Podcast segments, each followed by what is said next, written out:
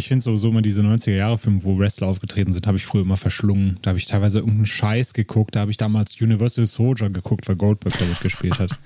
Goldberg.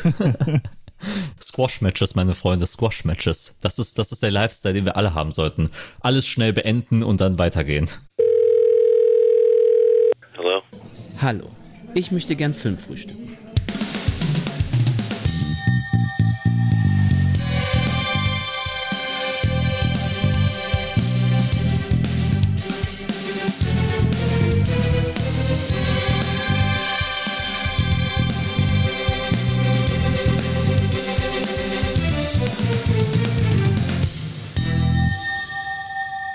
Hello, hello, hello und willkommen zu einer weiteren Episode vom Filmtours Fokus. Mein Name ist Kenan und natürlich bin ich heute nicht alleine hier. Zu meiner Unterstützung habe ich den großartigen Daniel dabei. Daniel, mein Freund, wie ist das Leben? Hello, hello, hello. Bei mir ist alles Roger, alles gut. Wie steht's bei dir, Kenan? Ach, alles wunderbar. Das Leben meint es aktuell gut mit mir und ich bin froh, diesen Podcast heute mit dir zu veranstalten und über spannende Themen zu reden. Sehr gut. Ich wollte erst sagen, alles lit, aber ich glaube, das sagen die jungen Kids nicht mehr, ne? Ich glaube, das ist so ein, zwei Jahre her, als das noch cool war. Das ist out, Digga. Diggi, das ist nicht mehr zeitgemäß.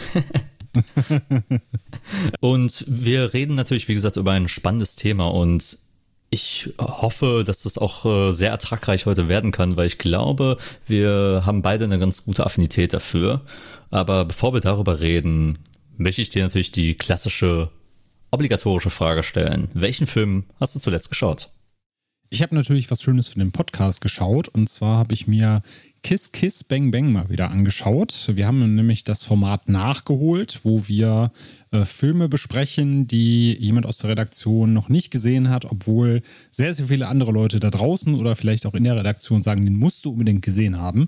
Und da bist ja du diesen Monat dran mit Kiss Kiss Bang Bang. Das könnt ihr nächste Woche Donnerstag hören. Und deswegen habe ich äh, quasi, ja, einer meiner liebsten Comedy-Filme sozusagen wieder rausholen dürfen und ihn genießen dürfen und bin schon gespannt, was du dann davon hältst. They shut me down, bang bang, my baby shut me down. Anderer Film, aber daran muss ich irgendwie mal denken, wenn ich äh, an Kiss Kiss Bang Bang denke. Ja, ich freue mich schon, äh, darüber zu reden und auch den Film natürlich auch selber zu sehen. Und bei mir sieht es ein bisschen anders aus. Ich war im Kino gewesen und habe einen Film gesehen, der noch gar nicht offiziell draußen ist. Und zwar Don't Worry Darling von Olivia Wilde. Den habe ich im Rahmen einer Community Preview von unserem Kollegen Dominik Porschen äh, gesehen, der wieder das äh, Kölner Filmpalast äh, wieder rausgeholt hat und einen vollen Kinosaal äh, zusammentrommeln konnte. Und ja, der Film hat natürlich sehr viel Aufsehen, für sehr viel Aufsehen erregt war in Venedig und sehr viel im Gespräch aufgrund der ganzen Backstage-Szenerie, die dort stattfand, äh, mit Oliver Wilde, Florence Pugh, Harry Styles und Shia LaBeouf, um es mal zu sagen, obwohl er nicht in dem Film dabei ist. Und ich kann nur sagen, ich war jetzt nicht der größte Fan des Films und ich finde, der ganze Aufruhr macht es nicht ganz äh, gerecht, dass man so viel über den Film redet. Mich hat er leider sehr kalt gelassen und den habe ich leider nicht gefühlt, um so wenig wie möglich bisher darüber zu verraten. Ihr könnt ihn natürlich alle, ich meine, ab dem 22. September offiziell sehen. Wirst du den anschauen, Daniel? Auf jeden Fall. Ich gehe nämlich morgen aufs Fantasy Filmfest hier in Köln und da ist Don't Worry Darling ja der Öffnungsfilm. Deswegen bin ich da schon gespannt drauf. Da gibt es ja auch in der Redaktion schon gespaltene Meinungen. Du hast den gar nicht gefühlt. Der Patrick fand den auf jeden Fall ganz in Ordnung. Also hat gesagt, kann man sich auf jeden Fall anschauen. Und ich bin gespannt drauf. Also ich habe tatsächlich mich auch so ein bisschen verleiten lassen vom Drumherum und habe gesagt, na gut, einerseits ist natürlich Eröffnungsfilm beim Fantasy Filmfest, da hat man gewisse Erwartungen, aber ich war dann auch doch schon gespannt, weil Florence Pugh ja auch gesagt hat, sie will für den Film keine Werbung mehr machen im Vorfeld, keine Pressetermine wie viel man von diesen Spannungen im Film sehen kann und warum generell so viel Aufruhr um den Film gemacht wird. Das ist natürlich dann ja einerseits spannend zu sehen, andererseits dann eine schöne Erfahrung, das gleichzeitig mit den Leuten auf dem Fantasy Filmfest teilen zu können und dann auch noch ein paar aus der Filmtoast-Redaktion zu sehen. Das ist ja auch mal ein schönes Ereignis. Absolut. Und ich bin auch sehr gespannt, wie du ihn jetzt rezipieren wirst, wie der Simon äh, ihn rezipieren wird. Ähm, und generell, wie dann auch, sobald er im Kino raus ist, äh, bewertet wird von vielen. Aber wir wollen uns natürlich jetzt nicht zu lange mit Don't Worry Darling aufhalten. Das, darüber reden wir heute nicht, denn wir reden heute über House of a Dragon, die neue Serie aus dem Hause HBO, die Prequel-Serie zum großen Serienepos Game of Thrones und kurze paar Worte nochmal zu Game of Thrones. Die Serie lief ja einige Jahre äh, in Fernsehen, in den großen Streamingdiensten von HBO und hat die 2010er geprägt wie keine andere Serie und hat auch natürlich mit seinem großen Finale einige Kontroversen hinterlassen, gehörte zu einer der meistgeschautsten Episoden aller Zeiten, meistgedownloadsten Episoden aller Zeiten. Es war vielleicht das Ende einer Ära, wurde es betitelt. Wie war es für dich damals, das Game of Thrones Finale zu schauen? Gehörst du zur Fraktion, die es gut fanden oder warst du dann doch eher mehr der, zu der Mehrheit, die es enttäuschend fanden? Ich sehe das ein bisschen ambivalent mit der letzten Staffel, weil es gab da durchaus Episoden oder Teile von Episoden, wo ich gesagt habe, so scheiße, wie das draußen gemacht wird, ist es für mich persönlich eigentlich gar nicht. Müsste, glaube ich, die vorletzte Episode gewesen sein, wo Daenerys King's Landing in Schutt und Asche legt? Oder war, gehörte das schon? Das war die Folge The Bells, ja. Genau. Da fand ich zum Beispiel so diesen Aufbau bis dahin und der Moment, wo die Glocken läuten und sie sagen, okay, ah, jetzt ist alles vorbei, wir haben nochmal das Gröbste abgewendet und sie dann sagt, ich scheiße auf alles, ich steige jetzt von meinen Drachen und lege das Ding in Stunden Asche. Das fand ich unglaublich intensiv und das hat mir sehr, sehr gut gefallen. Der Teil danach, wie das dann episch ausgebreitet wurde und es wurde dann eben auch wie die lange Nacht irgendwie zu lange erzählt und auch zu wirr erzählt. Du wusstest nicht mehr, wo die Personen waren und hast dir dann irgendwie nach zehn Minuten gedacht, ja gut, ich weiß jetzt, dass Leute da verbrennen und die Stadt brennt und in Schutt und Asche liegt. Ich muss es jetzt nicht nochmal 15 Minuten sehen und es wurde einfach viel zu lange auserzählt und du hast halt gemerkt, sie haben irgendwie keine Ideen und sie wollten da mit der Geschichte schnell durchhuschen, aber so viel wie möglich mit Action füllen, damit man eben nicht so viel über Dialoge und Storyplots und sowas nachdenken musste. Deswegen äh, fand ich, hatte diese Staffel durchaus seine guten Momente, aber ich stimme natürlich in den allgemeinen Konsens mit ein, dass das die schwächste Staffel auf jeden Fall war an Game of Thrones. Ich muss aber sagen, dadurch, dass ich die Bücher halt gelesen habe, habe ich mit der Serie schon ein paar Staffeln vorher so ein bisschen innerlich abgeschlossen, weil du halt immer gemerkt hast, so, sobald denen der Stoff der originalen Bücher ausgeht, ist es halt nicht mehr das Level an Qualität, was jetzt Dialoge angeht. Oder das, was wir nicht mehr als Vorlage haben, das füllen wir jetzt mit Sex oder mit jemandem, der stirbt, von dem du es nicht erwartet hättest. Einfach nur, um für dieses Game of Thrones Feeling in Anführungszeichen zu sorgen, dass die Leute sich halt nicht so sehr an Charaktere binden können. Das hast du halt gemerkt. Bei der letzten Folge war es tatsächlich so, gerade dieser Abschluss, dass man halt auf die Idee kommt, wir wollen jetzt auch wirklich so einen kompletten Schlussstrich unter diese Epoche, diese Sage ziehen. Also, dass auch danach eigentlich nichts mehr kommen kann, indem wir halt den Drachen den Thron einschmelzen lassen und danach sagen, wir führen jetzt hier aber mal Demokratie ein und äh, warum bestimmen nicht einfach die Leute, wer König wird, aber dann lasst doch wenigstens hier die, die Fürstinnen und Fürsten mal so einen Rat zusammenrufen, um hier den König zu wählen. Und warum macht das nicht der Junge da? Der sieht so traurig aus. Und außerdem weiß der alles über die Zukunft und die Vergangenheit. Lass doch den wählen. Ne? Okay, okay, sind wir alle mit einverstanden. Deckel drauf und fertig. Das war schon unglaublich enttäuschend. Und ich hätte mir halt einfach gewünscht, dass sie dann einen Schlussstrich setzen, der halt der Serie auch gerecht wird und nicht dann sagen, also alles, was wir hier acht Staffeln gemacht haben, das war schon ganz schön schrecklich und scheiße. Das wollen wir jetzt in Zukunft nicht mehr, sondern sagen, okay, der sitzt jetzt auf dem eisernen Thron, die Sage ist jetzt abgeschlossen und vielleicht kommt ja noch was danach. Da könnt ihr euch ja die Fantasie spielen lassen oder vielleicht gibt es irgendwann nochmal eine Fortsetzung. Wie war denn deine Meinung dazu zur letzten Staffel?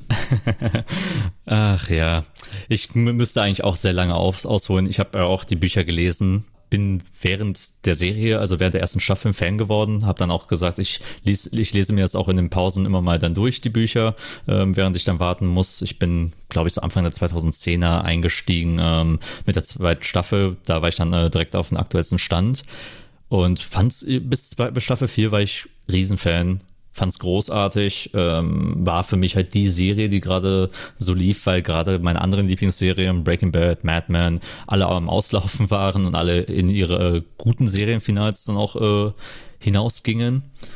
Ähm, dann fing es dann an, einen kleinen Turn anzunehmen. Da merkt man auf einmal, okay, Die Änderungen zu den Büchern werden größer. Staffel 5 äh, werden Sachen weggelassen. Die ganze Dorn-Handlung zum Beispiel funktionierte für mich nicht.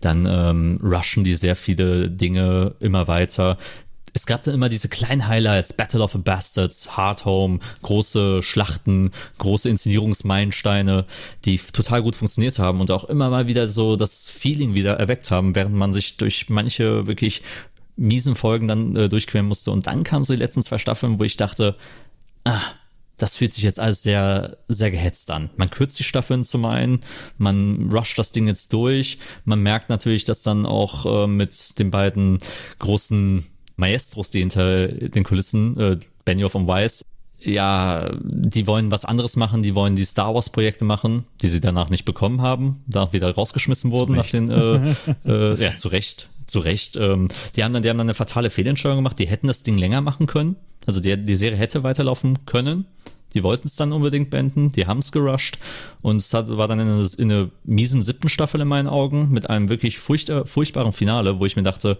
okay, Bran erklärt uns gerade im Voice-Over das, was wir schon alles wissen. Äh, wo ist, wo ist das Spektakel oder wo sind jetzt die großen äh, erzählerischen Momente? Und dann kommt Staffel 8, die okay anfängt.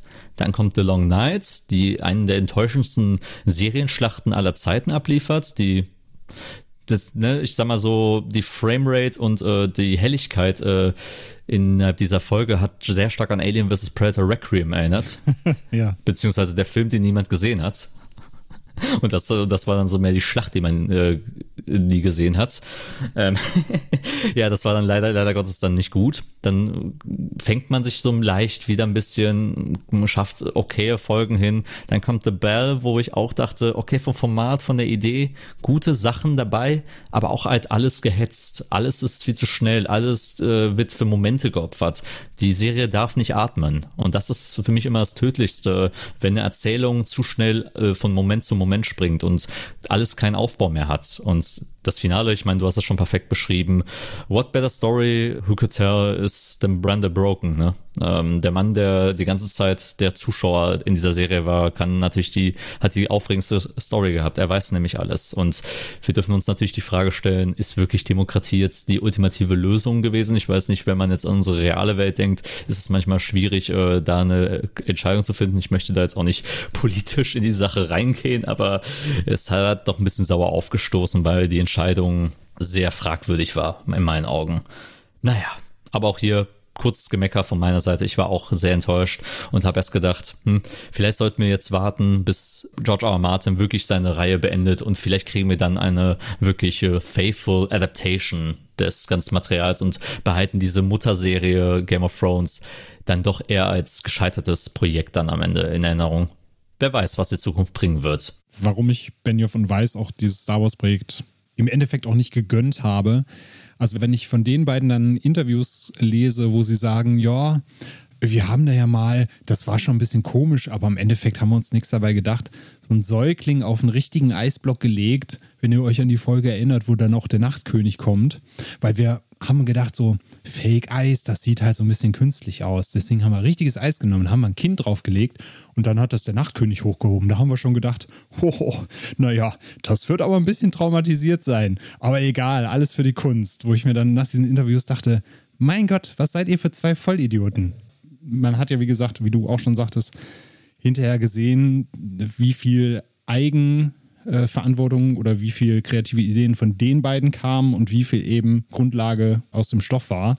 Und als dann eben diese Eigeninterpretation dazu kam, hat es eben verloren, äh, was man dann natürlich dann hinten raus gesehen hat. Äh, von daher bin ich auch ganz froh, dass sie dann eben das Star Wars-Projekt nicht bekommen haben, um nicht noch weitere Kinder da in irgendeiner Weise fürs Leben zu strafen hinterher. Das Interview habe ich auch gelesen und ich war dann total perplex und dachte mir nur, wie ignorant kann man eigentlich äh, an so eine Sache herangehen und sich gar keine Gedanken über die Konsequenzen machen. Ja. Gut, über, über die Konsequenzen der Serie hat man sich auch am Ende keine Gedanken gemacht. Ähm, die ganzen äh, hanebüchenen Erklärungen, warum äh, gewisse Unlogiken in der Serie passieren, das waren ja auch total, ne? Danny Forgot About the Iron Fleet ist natürlich Meme, zum Meme geworden. ja. Mm, und äh, die ganzen Timeskips äh, oder die ganzen äh, ja, Continuity Errors hat man ja auch eben so kurz weggelächelt, äh, die da dabei waren. das, äh, wie gesagt, das ist halt eine Sache, wo, wo ich mich frage, wann habt ihr aufgehört zuzuhören? Und da, da, da muss ich auch nochmal kurz, kurz mal aus, auch ausholen. Ich habe mal so diese Writers Room Sachen mal angeguckt, diese Doku-Serie, die auf Sky mal lief, äh, wo Vince Gilligan und andere ähm, Showrunner mal so dahinter setzen und da merkst du auf einmal, wie viel Arbeit und Input die da reingesteckt haben in Breaking Bad zum Beispiel. Mhm. Allein die Konzeption der ersten Episode, wie viel Zeit da gebraucht wird und wie viele Leute in dem Raum sitzen, um das zu konzipieren, was da besprochen wurde. Total spannende Sachen. Und wenn du dann Benioff und Weiss dabei zuhörst, wie sie da an die Sache rangehen und wie die dann äh, so Sachen dann komplett relativieren und weglächeln, merkt man doch irgendwie, dass die Showrunner-Arbeit auch gerade durch die beiden so ein bisschen schmerz, schmerzvoll äh, gelitten hat, weil man dann sagte, okay, wenn so zwei Idioten, ähm, sorry für, für, für den Kraftausdruck, aber äh, an so einer Serie beteiligt sein können, dann kann es ja jeder machen.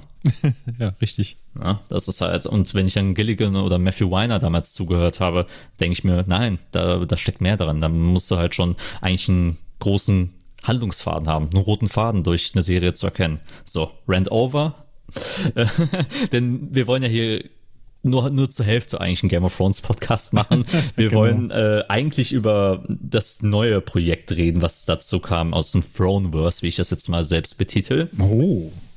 Denn es, gab, es kam die Ankündigung irgendwann im letzten Jahr, dass ein Prequel kommen wird zu Game of Thrones und zwar House of the Dragon ich war ja, war ja ein bisschen skeptisch, als ich das erst gehört habe, weil bei mir immer noch diese Fatigue noch drin war, von wegen äh, Game of Thrones, eine Story, aus der ich aus der Liebe gefallen bin. Oder wie der YouTuber Just Right irgendwann mal gesagt hat, so Game of Thrones or How to Fall Out of Love for a Story.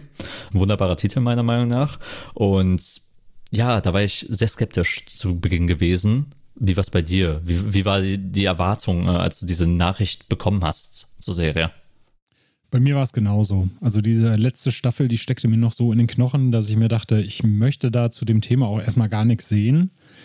Hinzu kam ja, dass du, wenn du die Bücher gelesen hast und gleichzeitig noch auch die Vorlage jetzt für die neue Serie Fire and Blood zu Hause stehen hast, dass du ja die ganze Geschichte an sich schon kennst. Du, es war ja damals so bei Game of Thrones so ein bisschen so, du konntest auf der einen Seite sagen, so ja, ich weiß schon, was kommt und ich finde es cool, dass jetzt auf der Leinwand zu sehen, beziehungsweise vom heimischen TV.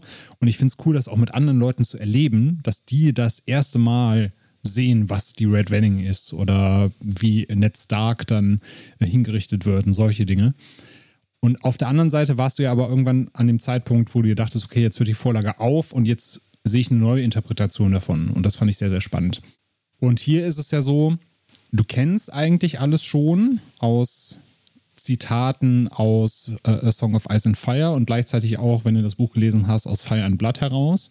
Und deswegen hatte ich einerseits so dieses, okay, ich weiß halt schon, was passiert und wie es ausgeht. Und auf der anderen Seite inszenatorisch habe ich jetzt eine sehr, sehr schlechte achte Staffel hinter mir und habe eigentlich überhaupt keine Lust, in dieses Universum zurückzukehren. Was sich aber dann glücklicherweise halt kurz vorher nochmal gewandelt hat. Also gerade so mit dieser Kombination Rings of Power kommt jetzt raus, gleichzeitig noch House of the Dragon und da kehrte langsam auch so ein bisschen die Vorfreude zurück. Aber lange, lange Zeit habe ich mir gedacht, es könnte mir jetzt egaler nicht sein. Wie war es da bei dir? Ähnlich, ähnlich. Ich habe es ja schon gerade angedeutet, ich war super skeptisch, als die News kam. Also das erste Mal habe ich das, glaube ich, vor einem Jahr mitbekommen, dass das jetzt äh, so langsam rauskommen wird im, Jahr, im nächsten Jahr. Und ich habe gedacht, ach, bin ich schon bereit für neuen Game of Thrones Stoff? Ich meine, es ist jetzt damals zwei Jahre, jetzt so ungefähr, jetzt, jetzt sind es drei Jahre her seit dem Finale, über drei Jahre sogar. Und ich habe gedacht, ah oh Gott, die, die, achte Staffel ist noch in den Knochen. Ich meine, ich denke nicht viel drüber nach, aber irgendwo erinnert man sich irgendwie wieder an, wenn man an enttäuschende Serienfinals denkt, dann plötzlich ist das der erste Gedanke, der dann nach oben schießt. Aber auch bei mir dann, es kam näher. Ich habe dann gedacht, irgendwie habe ich wieder Bock, weil wenn man auch über das Fantasy-Genre auch super lange nachdenkt, denkt man nur, ja, im Kino kriegst du das halt kaum noch da ist das Fernsehen irgendwie noch so, so, so die letzte Station. Du hast dann ne, letztes Jahr äh, The Witcher bekommen, 2020, äh, beziehungsweise 2020 Witcher bekommen. Letztes Jahr kamen dann auch noch andere Sachen wie Dark Crystal und sowas, Neuauflagen da, da tut sich da wieder irgendwie was in, in, in der Richtung. Fantasy ist dann auch eher mehr zum Fernsehformat geworden, wenn es im Kino dann nicht mehr stattfindet. Und da war ich dann auch wieder ein bisschen gehypt, aber ich mag Fantasy. Ich mag das Genre an sich, es hat super viel Potenzial. Es gibt ja unzählige, äh, wie gesagt, Bücher, die man verfilmen könnte, die man zu Serien machen könnte. Und warum nicht? warum nicht äh, jetzt auch nochmal eine Vorgeschichte zu der Targaryen-Familie zu machen, zu all den Anekdoten, die in der Serie und in den Büchern schon gemacht wurden. Warum nicht äh, über die Blackfire-Rebellion nachdenken? Warum nicht über die verschiedenen Könige vor Robert Baratheon äh, nachzudenken? Das hat Potenzial. Warum nicht? Tue ich mir das doch an. Ja, ich finde auch gut, dass du The Witcher nochmal erwähnt hast. Ich liebe tatsächlich die ersten beiden Witcher-Staffeln jetzt und die Spiele sowieso. Aber gleichzeitig hat man mit so einer Witcher-Serie natürlich auch gezeigt, so wie das aussehen kann und wie es einerseits treu an der Vorlage sein kann, aber gleichzeitig auch anders interpretiert. Da ist The Witcher ja auch sehr, sehr frei in dem Mix, der da vorgenommen wird. Total. Von daher war das auf jeden Fall auch ein schöner Snack zwischendurch, zwischen jetzt Game of Thrones und House of the Dragon, was wir jetzt bekommen haben. Total. Ich bin auch sehr angetan gewesen von The Witcher beispielsweise. Äh, war natürlich jetzt für mich nicht immer einsteigerfreundlich, weil ich weder Bücher noch Spiele in Berührung gekommen bin, aber hatte dann trotzdem einen Spaß gehabt der Serie, wenn man einmal sich eingefunden hat und mit allem so klarkam und die Welt kennengelernt hat. Aber ja. Genau, nicht einsteigerfreundlich ist ja jetzt das richtige Stichwort. genau, dann kommen wir mal so zu den groben äh, Aspekten, die wir zu House of the Dragon haben. Zum Beispiel den Cast. Wen, wer steckt denn so dahinter? Wen hat man da rausgeholt? Und auch hier wieder eigentlich super spannende Figuren. Denn wir haben zum einen natürlich den Fokus auf die Targaryens und wir fangen erstmal an mit König Viserys I. Wir kennen ja schon eine Viserys-Figur aus der Mutterserie, ähm, damals in Staffel 1 mit dem Bruder von Daenerys, der auch ne, gleich, gleicher Name war. Der wird gespielt von Paddy Considine. Den kennt man natürlich aus Hot Fast zum Beispiel, Death of Stalin oder aus der Serie Peaky Blinders. Da hat er auch ein paar Folgen Auftritte gehabt. Ein sehr bekanntes, sehr markantes Gesicht, den erkennt man eigentlich auf Anhieb direkt, wenn man ihn sieht und denkt sich, ach ja, stimmt, das ist der Typ aus House Fast zum Beispiel. Der, dann natürlich hat man auch super bekannte Leute ähm, mit Matt Smith zum Beispiel, der den elften Doktor gespielt hat, äh, in, in The Crown ähm, einen jungen Harry gespielt hat, äh, Prinz Philipp meine ich, sorry. und natürlich äh, aus dem Meisterwerk The äh, Morbius. Und Matt Smith spielt dann zum Beispiel den Bruder Damon Targaryen. Dann haben wir natürlich auch äh, die, Kinder, die Kindergeneration mit dabei. Millie, äh, Millie Alcock, die Rhaenyra zum Beispiel verkörpert. Sie ist noch eine Newcomerin, die habe ich zum Beispiel noch nirgendwo gesehen. Hast du sie irgendwo vorher mal gesehen? Bisher tatsächlich nicht, nee. Das soll wohl, glaube ich, auch so ihre erste größere Rolle sein, wenn ich das richtig mitbekommen habe. Genau, äh, ich habe nur vorher mal nachgeschaut. Es sind kleinere Netflix-Serien, glaube ich, gewesen, wo sie dabei war. Es äh, sah, las sich alles so ein bisschen sehr nach Teenie-Kram an. Habe ich mich nicht weiter mit beschäftigt. Ähm, sorry dafür. Ähm, dann haben wir noch Olivia Cook, äh, die die beste Freundin zum Beispiel spielt. Alice, Alison Hightower. Ähm, Olivia Cook kennt man zum Beispiel aus dem Oscar-nominierten Film Sound of Metal. Da hat sie die Freundin von Riz Ahmed gespielt. Oder aus der Erfolgsserie Bates Motel. Da hat sie auch eine Freundin von äh, Freddie Highmores äh, Interpretation von Norman Bates gespielt, die ich übrigens sehr empfehlen kann. Und dann haben wir noch Rhys Iphans, äh, Otto Hightower, der die äh, The Hand spielt, also die rechte Hand von ähm, Viserys Ersten. Den kennt man zum Beispiel aus äh, dem diesjährigen erschienenen Film äh, The Kingsman, der auf Disney Plus auch aktuell zum Beispiel verfügbar ist. Da hat er Rasputin gespielt, den Bösewicht, und auch aus Spider-Man No Way Home, da hat er Kurt Connors äh, verkörpert. Genau, das waren so zum Cast erstmal die groben Infos. Dann habe hab ich mir auch mal angeschaut, was sind so die Bewertungen der bisherigen Folge. Aktuell haben wir vier Folgen, die erschienen sind. Alle sind streambar über Sky weil dort äh, aus dem HBO-Katalog kann man natürlich äh, vorne weggreifen. Genau, was jetzt Wow heißt, falls jemand Sky genau. sucht. ja, stimmt, stimmt. Es hat sich ja Wow äh, benannt mittlerweile. Also es gibt natürlich die klassische Sky-Funktion ähm, immer noch mit dem Receiver und wenn man jetzt statt Sky Ticket heißt es jetzt Wow. also um, um, da mal ein paar Verwirrungen äh, noch vorzubeugen. Genau. Oder um es mit Owen Wilsons Worten zu sagen, Wow. wow. Genau. Und ich habe mir natürlich angeschaut, äh, was sind, die, sind, sind, sind denn so die Bewertungen? Auf IMDb hat er einen Score bisher von 8,8, auf Metacritic weniger gut rezipiert äh, mit 69% und auf Rotten Tomatoes mit 85% sowohl von KritikerInnen als auch von ZuschauerInnen. Also äh, überwiegend äh, gute Rezension bisher erhalten. Ich bin gespannt, was wir gleich daraus packen. Ähm, Daniel, möchtest du kurz mal erzählen, worum es denn eigentlich im, ja, in House of a Dragon geht? Ja, ich würde noch eine kurze Ergänzung äh, machen. Du hast ja schon sehr schön den Cast gerade aufgezählt. Äh, du hattest Olivia Cook erwähnt als gute Freundin unserer Protagonistin. Ähm, da ist es so, dass wir äh, insgesamt in der Serie auch zwei Zeitebenen sehen werden. Und Olivia Cook spielt tatsächlich die ältere Alison Hightower und die jüngere wird von Emily Carey gespielt. Die spielt die jüngere Alison Hightower, die jetzt in den ersten Episoden auch äh, vorkommt. Also nur, dass ihr euch nicht wundert, wenn ihr jetzt die ersten Episoden kommt und sagt, wo ist denn hier Olivia Cook? Wo läuft ihr denn rum? Das wird irgendwann später in der Serie passieren. Genau, genau. Ich bin jetzt hier ein bisschen nach den Bekanntheitsgraden gegangen und habe da jetzt äh, gar nicht gar nicht drauf geachtet, ähm, wie es dann mit, mit späteren Verläufen sein wird, weil wir äh, uns noch tatsächlich auf aktueller Zeitebene bewegen und das erst noch im späteren Verlauf kommt, wie gesagt. aber ja, genau. guter, guter Hinweis von dir, Daniel. Danke dafür. Genau, gerne. Nur, dass sich niemand wundert. Und äh, ich habe wegen Olivia Cook eingeschaltet, aber Olivia Cook ist nirgends zu sehen. Scheiß Serie, ich mache wieder aus. Alles meine Schuld. ja, genau. Aber der Kenan hat doch gesagt, Olivia Cook ist hier. Ja, ich äh, fasse gerne mal die Story zusammen und da werdet ihr leicht schon merken, wenn man noch nicht in Game of Thrones drinsteckt oder in der Lore oder weiß, wie viele Familien sich da eigentlich tummeln, dann ist das schon ein bisschen schwer, dem Ganzen zu folgen. Deswegen, es kommt ja auch immer so die Frage auf, kann ich House of the Dragon gucken, wenn ich noch kein Game of Thrones gesehen habe? Da würde ich persönlich sagen, ja, kann man machen, wenn man halt so das nötige Sitzfleisch mitbringt, äh, sich da reinzufuchsen und das alles verstehen zu wollen. Aber so ganz genießen kann man es natürlich schon, wenn man so ein bisschen Game of Thrones Affinität hat. Sollte einen aber nicht daran hindern, einfach zu sagen, ich tauche jetzt in House of the Dragon ein und versuche einfach mal zu verstehen, wie da so die verschiedenen Verbindungen sind und wer da mit wem im Clinch liegt und wer was versucht und welche Ansprüche hat. Das lohnt sich auf jeden Fall, sich da reinzuarbeiten. Und das ist halt bei der ersten Folge Game of Thrones auch nicht anders. Also wenn ihr jetzt sagt, äh, gut, dann gucke ich ja Game of Thrones vorher, dann werdet ihr in den ersten zwei Folgen auch da stehen und sagen, okay, wer ist jetzt wer und wer mit wem und so weiter und so fort. So, ich leg mal los. Also die Geschichte von House of the Dragon, die spielt 172 Jahre vor der Geburt von Daenerys Targaryen, die wir halt aus Game of Thrones kennen. Und beginnt aber trotzdem noch mit einem kleinen Zeitsprung rückwärts ins Jahr 101 nach Aegons Eroberung. Also das ist so die Zeitrechnung in den sieben Königslanden. Es gab Aegon den Eroberer, der hat die sieben Königslande vereint. Und der Zeitpunkt der Vereinigung ist quasi Jahr Null und danach wird eben hochgezählt.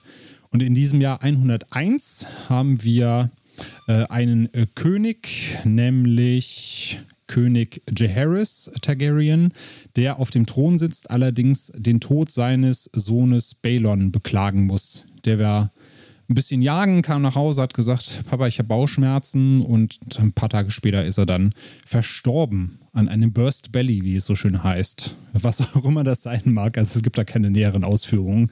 Einfach nur quasi in den Innereien ist irgendwas, scheint irgendwas explodiert zu sein. Jetzt sieht es aber so aus, dass Jaehaerys keine männlichen direkten Nachkommen mehr hat und sich jetzt Gedanken machen muss, wie kann ich denn jetzt die Thronfolge klären. Das Problem ist, es gibt eben von seinen Söhnen, die er hat, diverse Nachkommen, also Enkel, Enkelinnen und die haben auch wiederum äh, schon Kinder oder sind im Begriff, Kinder zu haben. Das heißt, man hat ganz viele Konfliktherde, die sich drum kloppen könnten, auf dem eisernen Thron zu sitzen. Und dann denkt sich Jaehaerys so, dann lösen wir das doch einfach und sagen, wir rufen einen großen Rat zusammen alle Fürstinnen, Lords und Ladies aus äh, den sieben Königslanden kommen zusammen nach Harrenhal. Das ist unsere größte Burg. Da haben wir am meisten Platz. Und dann entscheidet ihr einfach gemeinsam, wer jetzt euer neuer König oder eure neue Königin werden soll. Und da haben wir äh, die Wahl, das kristallisiert sich hinter so ein bisschen raus. Aus diesen ganzen Anwärtern, 14 sind insgesamt, haben wir einmal die Enkelin von ihm, das ist Rennis, und den Enkel Viserys. Und bei Viserys ist es so, er ist halt später geboren. Rhaenys ist halt die Erstgeborene der Enkel. Und Viserys ist nach ihr geboren. Das heißt, so rein von dieser Thronfolge wäre sie als Erstgeborene eigentlich früher dran und er danach. Das Problem ist halt, sie ist eine Frau.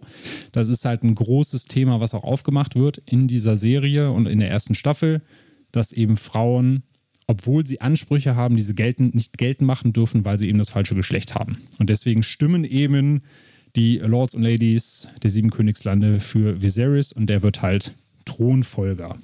Lange Rede, kurzer Sinn. Viserys ist dann eben im neunten Jahr seiner Regentschaft, als wir mit dazustoßen. Es gab vorher 60 Jahre Frieden im Reich, weil Jaehaerys ein sehr guter König war, der halt einfach für Sicherheit gesorgt hat, der den Leuten ein schönes Leben beschert hat. Und man merkt schon so, Viserys ist halt weniger für den Thron geeignet. Er ist so ein bisschen, ja, unsicher, weiß überhaupt nicht, was er mit dieser Rolle anfangen soll. Und er kommt jetzt aber auch in die Bedrängnis, dadurch, dass ja auch irgendwann sein Ende naht und seine Frau eine Fehlgeburt hat, wie er das jetzt mit seiner Thronfolge klärt. Also das gleiche Problem, was wir auch schon bei Jay Harris hatten. Viserys löst das so, dass er sagt, ich habe hier meine Tochter, Rhaenyra, und die soll an meiner Stelle hinterher den Thron besteigen, wenn ich mal das Zeitliche segnen sollte. Und in dieser Position steigen wir dann in die Serie ein und dann geht es darum, wer hat noch Ansprüche, wer meldet Ansprüche von außen an, kann Rhaenyra, weil sie ja eine Frau ist, diesen Ansprüchen gerecht werden, also kann sie die äh, Leute in den sieben Königslanden überzeugen, dass sie als Frau das auch darf oder tun sich dann eben die Personen zusammen, die eben schon verhindert haben, dass Rhaenys damals auf den Thron kommt und wollen sie eben stürzen. Also das Spiel um den Thron geht wieder los oder wieder das x-te Mal los, aber noch vor Game of Thrones damals. So, da habe ich irgendwas vergessen, Kena, war irgendwas Wichtiges, was noch nicht dabei war. Und ihr seht schon, es ist, wenn man so ganz neu in die Serie einsteigt, ziemlich komplex. Ich finde, das hast du wunderbar gemacht, Daniel. Danke dafür. Und meiner Meinung nach ist das ich denke mal zu Beginn ganz gut äh, da einzusteigen, weil wenn wir noch weitergehen, schaffen wir ja schon, glaube ich, zu viel äh, äh, Raum, um Leute zu verwirren, die jetzt noch nie in Berührung gekommen sind mit der Serie. Daher finde ich das eigentlich schon ganz gut gemacht. Wollen wir dann auch direkt mal mit den Beginnings of All Beginnings äh, starten und zwar Folge 1 da muss, muss ich schon mal leider viele Leute, die sich auf ein Intro gefreut haben, sagen, ja. dass es keins gab.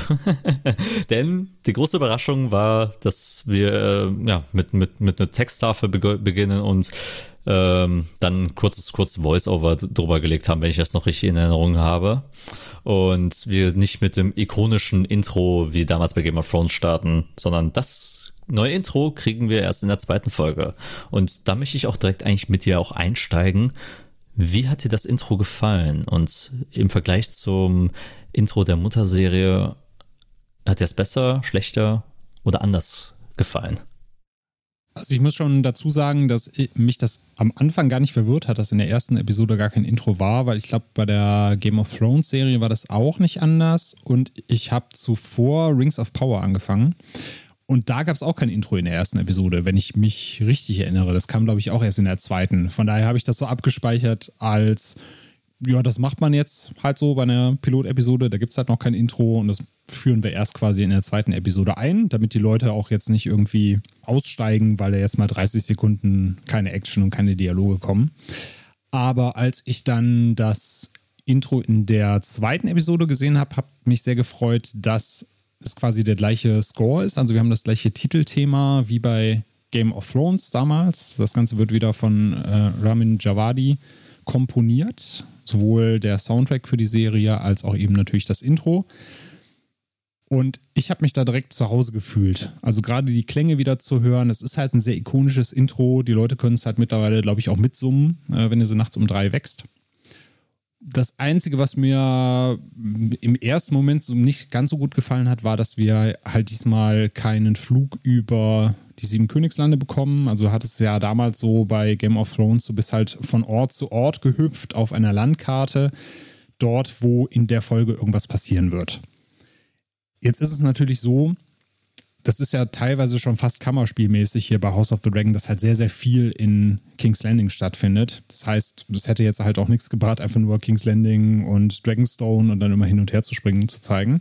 Von daher fand ich das sehr gut gemacht, dass stattdessen du halt diesen Blutfluss, diese Blutlinie der Targaryens gezeigt bekommst. Also du hast ja einmal diese äh, Quelle des Blutes, die sich in einer weißen Miniaturstadt ergießt und von Symbol zu Symbol fließt. Dann teilt sich die Blutlinie, dann führt sie wieder zusammen und schlussendlich landet sie eben beim Haussymbol der Targaryens, diesem Drachen, in einem großen Schlund. Und das fand ich schon sehr, sehr gut gemacht und eine pfiffige Idee, dass du halt auch einfach siehst, okay, du, du, das Blut fließt zu den jeweiligen Siegeln der jeweiligen Oberhäupter der Familie und du kannst halt natürlich, wenn du die Symbole kennst, einigermaßen auch nachvollziehen, okay, dann geht es erst zu dem König, dann geht es zu dem König, dann geht es zu dem Targaryen, von da aus zu dem Targaryen. Und äh, ich fand es einfach stilistisch sehr gut gemacht. Aber wenn du natürlich den Hintergrund nicht hast und dir das einfach nur anguckst und dann eine Minute schaust, wie Blut von links nach rechts fließt, kann ich mir auch vorstellen, dass es weniger spannend ist. Wie hast du das so empfunden? Ich mochte das Intro tatsächlich sehr, weil die Idee, auch das alte Valyria zu zeigen, ich mochte, wie man so einen kleinen, diesen, diesen, diesen diese Flut an Blut äh, reingebracht hat und es ist cool, wenn man sich in Details äh, reinfinden darf, wo man kleine Zeichen sieht, kleine Symbole zum Beispiel auch äh, sehen kann, wer war König, wer war zum Beispiel auch die, die, die Hand auch zu der Zeit, äh, wenn man, wenn man sich äh, mit dem Ausgangsstoffen beschäftigt hat. Und ich glaube, viele YouTuber hatten auch bestimmt Spaß gehabt, äh, das äh, zu dechiffrieren und Frame by Frame, ähm, ja. Frame, by Frame äh, durchzugehen und dann das zu explain für die Leute, die es auch eben nicht gelesen haben, wie meine äh, Wenigkeit. ich habe ja zum Beispiel jetzt Fire und Blood äh, nicht gelesen, aber dafür du, Daniel, so wie du es mir erzählt hast. Genau. Das ist auch schon ein bisschen her, aber ich habe natürlich versucht, jetzt nochmal mein Wissen nochmal so ein bisschen aufzufrischen. Habe nochmal ein bisschen in Fire and Blood quer gelesen so in der Zeit seit Serienstart. Und ich äh, finde faszinierend, wie die Prämisse des Buches hier ausgenutzt wird. Du hast ja Fire and Blood, was offiziell in Anführungszeichen geschrieben wurde von Archmeister Gilding, spricht man ihn, glaube ich, aus. Äh, George Martin verkauft einem das so, dass das Buch äh, kein Roman ist, sondern halt ein historisches Werk eines Archmeisters, der das zusammengetragen hat, so von Hörensagen, von eigenen Berichten. Und er hat das einfach nur ins Englische übersetzt. Das ist so quasi der, der Twist dieses Buches. Und das nutzt die Serie sehr, sehr schön aus, indem sie halt sagt, wir halten uns zwar an Fire and Blood und nehmen sehr, sehr viele Informationen daraus, aber wir nehmen uns auch einen Freiraum, andere Dinge zu machen, als wie es im Buch steht. Und das kannst du halt damit begründen, dass du halt sagst, du siehst das jetzt aus der Perspektive der Figuren. Das, was hier passiert, ist eben deren Erfahrung. Und das, was in Fire and Blood steht, das ist eben Hörensagen oder das, was der Archmeister zusammengetragen hat. Das heißt, damit hast du natürlich auch gewisse Freiheiten, Dinge anders zu machen, ohne dass jemand auf den Füßen steht und sagt, aber im Buch war das aber so und so. Ja, also meistens spielt sich das eher in Details aus, die ich aber eigentlich auch mal sehr faszinierend finde. Äh, wenn du jetzt zum Beispiel diesen großen Rat am Anfang hast, da wird im Buch gesagt, dass König Harris da gar nicht anwesend war. Der saß in King's Landing höchstwahrscheinlich und hat dann irgendwann die Nachricht bekommen, äh, Viserys ist jetzt König, als König gewählt worden oder als Nachfolger äh, und ähm, hat dann gesagt, ja, danke den Göttern, habe ich mir genauso gewünscht und äh, es ist wieder Frieden im Lande. Und in der Serie ist er eben derjenige, der auf dem Thron sitzt und das halt selber verliest. Das sind halt so Details, die tun halt keinem weh, wenn du es jetzt so siehst, weil du äh, in der Serie natürlich auch Joe Harris dann direkt zu sehen bekommst. Und es ist trotzdem so ein Detail, wo du sagen kannst, ja, der Archmeister hat eben gehört, der König wäre in King's Landing gewesen, aber eigentlich war er sogar vor Ort und hat es selber vorgelesen. Und solche Dinge sind das halt. Äh, also teilweise dann äh, auch so Sachen wie, dass in der Serie Rhaenys ja eigentlich diejenige war, die vorgeschlagen wurde als neue Thronfolgerin. In dem Buch war es eben ihr Sohn, müsste das gewesen sein. Weil man da schon gesagt hat, man möchte eben so die, diese Falle umgehen, dass jemand sagt, ja, aber eine Frau auf dem Thron, das geht nicht. Deswegen hat man quasi im Buch gesagt, na, wir schlagen dann halt den Sohnemann vor. Und da hieß es aber, ja, aber der Sohnemann ist ja quasi der Sohn der Enkelin und nicht der Sohn des Enkels. Und deswegen ist das auch doof. Man hat dann einfach nur dadurch, dass man in der Serie äh, Rhaenys genommen hat als mögliche Thronfolgerin, hat man eben das gleiche Problem genommen, eben dass eine Frau für die ähm, Lords und Ladies das Problem ist, äh, hat das einfach nur nochmal verstärkt, um eben auf diesen Konflikt, eine Frau auf dem Thron nochmal genauer eingehen zu können. Also es sind halt alles so Dinge, äh, die mir zum Beispiel, also ich bin ja generell unempfindlich, aber die mir als jemand, der das Buch kennt, halt überhaupt nicht sauer aufstoßen. Weil ich mir dann sowieso denke, das ist so die eigene Interpretation. Und George R. R. Martin, der sitzt ja auch mit als Producer im Boot und hat da auch so ja, seine Finger drauf und schaut auch ein bisschen drüber. Und wenn der das halt auch so abnickt und da fein mit ist, dass äh, ja Dinge anders gemacht werden oder anders interpretiert werden, äh, bin ich sowieso der Letzte, der, der dem Autor der, des eigenen Werkes irgendwas vorschreiben möchte. Das darf dann jeder für sich selber entscheiden.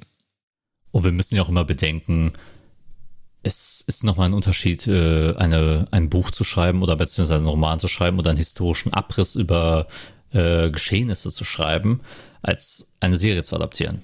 Das ist, das kommt dazu. Ähm, man muss schauen, wie funktioniert das dramaturgisch auf äh, eine 50 bis 60-minütige Folge gepresst. Das sind ja. Dinge, die da muss man Abstriche machen. Da muss man inszenatorisch äh, sich denken, es kann muss anders funktionieren. Ich meine, das ist halt seit Anbeginn unserer Zeit im Kino und auch im Fernsehen halt eben auch schon hat es immer stattgefunden. Ich meine, blicken wir mal zurück, wenn man sich Bram Stokers Dracula äh, anschaut. Es ist nichts anderes als äh, eine Abfolge von Briefen, die, die dort äh, literarisch stattfindet. Und diese musst du, du kannst natürlich so nicht verfilmen. Deshalb muss man einfach äh, Abstriche und Unterschiede immer reinbringen. Da, da, da kommt man auch nicht drum rum.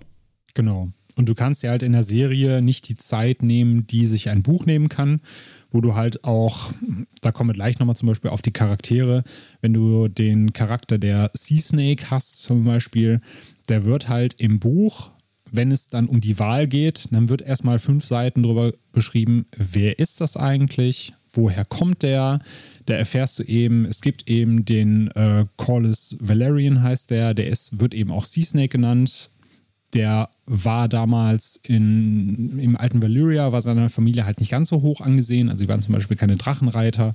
Die sind aber dann irgendwann nach Westeros rüber, sogar vor den Targaryens schon, haben sich da dann als Herren der See, also nicht als Herren der Lüfte, sondern als Herren der See, haben die sich so ein kleines Handelsimperium aufgebaut. Er war immer jemand, der ist vorangeschritten, hat sein Boot vollgepackt, ist dahin gesegelt, wo noch niemand zuvor äh, gewesen war. So wirst du auch so schön gesagt, so fast Star Trek-mäßig in die Weiten äh, des Ozeans und hat dadurch eben so ein Vermögen gemacht und die sind halt zur reichsten Familie aufgestiegen.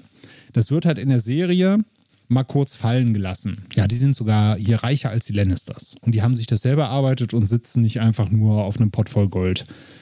Und im Buch ist es eben so, du kommst zu diesem großen Rat und da heißt es eben, ja, Corlys Valerian, der hat ja auch seine eigenen Ambitionen auf den Thron, weil seine, also da sein Sohn, aber in der Serie seine Frau, die soll ja auf den Thron oder als Thronerbe eingesetzt werden. Und dann wird eben so fünf, sechs, sieben Seiten erzählt, was hat er alles gemacht, warum hat er diese Ambitionen. Und das kannst du ja als Serie überhaupt nicht leisten. Also du könntest ja nicht einfach sagen, so, wir haben jetzt diesen großen Rat, aber jetzt gibt es erstmal eine komplette Folge über Corlys Valerian, damit ihr wisst, wer das ist.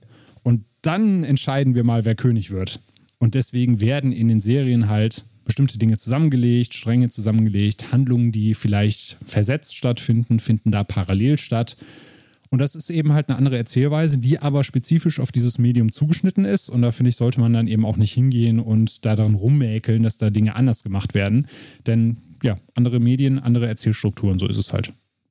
Ganz genau. Und um noch was hinzuzufügen, man muss ja auch bedenken, dass manchmal diese seitenlangen Beschreibungen in einem, von, von einem literarischen Medium in einem äh, visuelles Medium natürlich ganz einfach übertragen werden. Äh, drei, drei, drei Seiten über, die, über das äh, Aussehen einer Figur kann man in einem Bild beschreiben. Wer die Person ist, kann man in einem Satz beschreiben. Ja. Das kann manchmal eben eben dann so, so schnell umgemünzt werden, indem du innerhalb von fünf Sekunden fünf Seiten erzählen kannst. Und das ist eben auch der Vorteil natürlich auch daran, dass man sowas schnell übernehmen kann. Und das sollte man auch. Also ich finde, jede Adaption sollte auch die Freiheiten genießen, äh, da Abänderungen zu machen, ohne natürlich das Gesamtwerk und den Kontext des Werkes natürlich zu besudeln, zu stark umzuändern, sondern dass man da schaut, was geeignet für eine Narrative, die sich jetzt im Serienformat auf 50 bis 60 Minuten streckt. Genau. Also wenn wir jetzt hier zum Beispiel Rhaenys als Beispiel anführen, äh, Im Buch, wie gesagt, ihr Sohn, der Thronfolger werden soll. Hier soll sie Thronfolgerin werden. In beiden Fällen ist es halt ein Problem, dass sie eine Frau ist.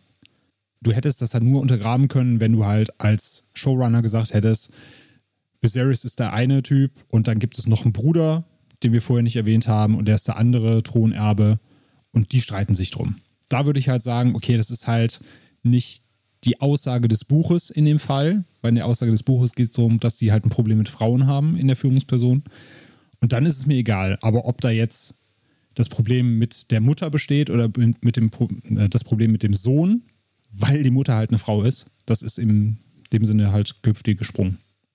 Und auch äh, da auch nochmal dazu gesagt, ich finde, die haben das auch gut gelöst, wenn man halt solche simplen Sätze wie The Queen That Never Was zum Beispiel als anhängenden Titel halt verleiht, um halt ihren Charakter auch zu kontextualisieren. Genau, ja.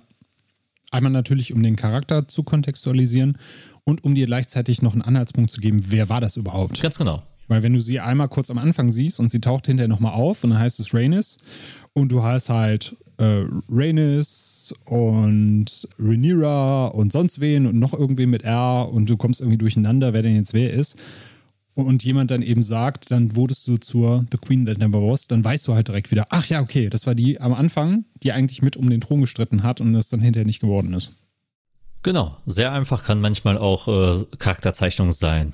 Und wo wir gerade schon bei dem Thema sind, Daniel, gibt es natürlich, wie gesagt, eine Handvoll Charaktere.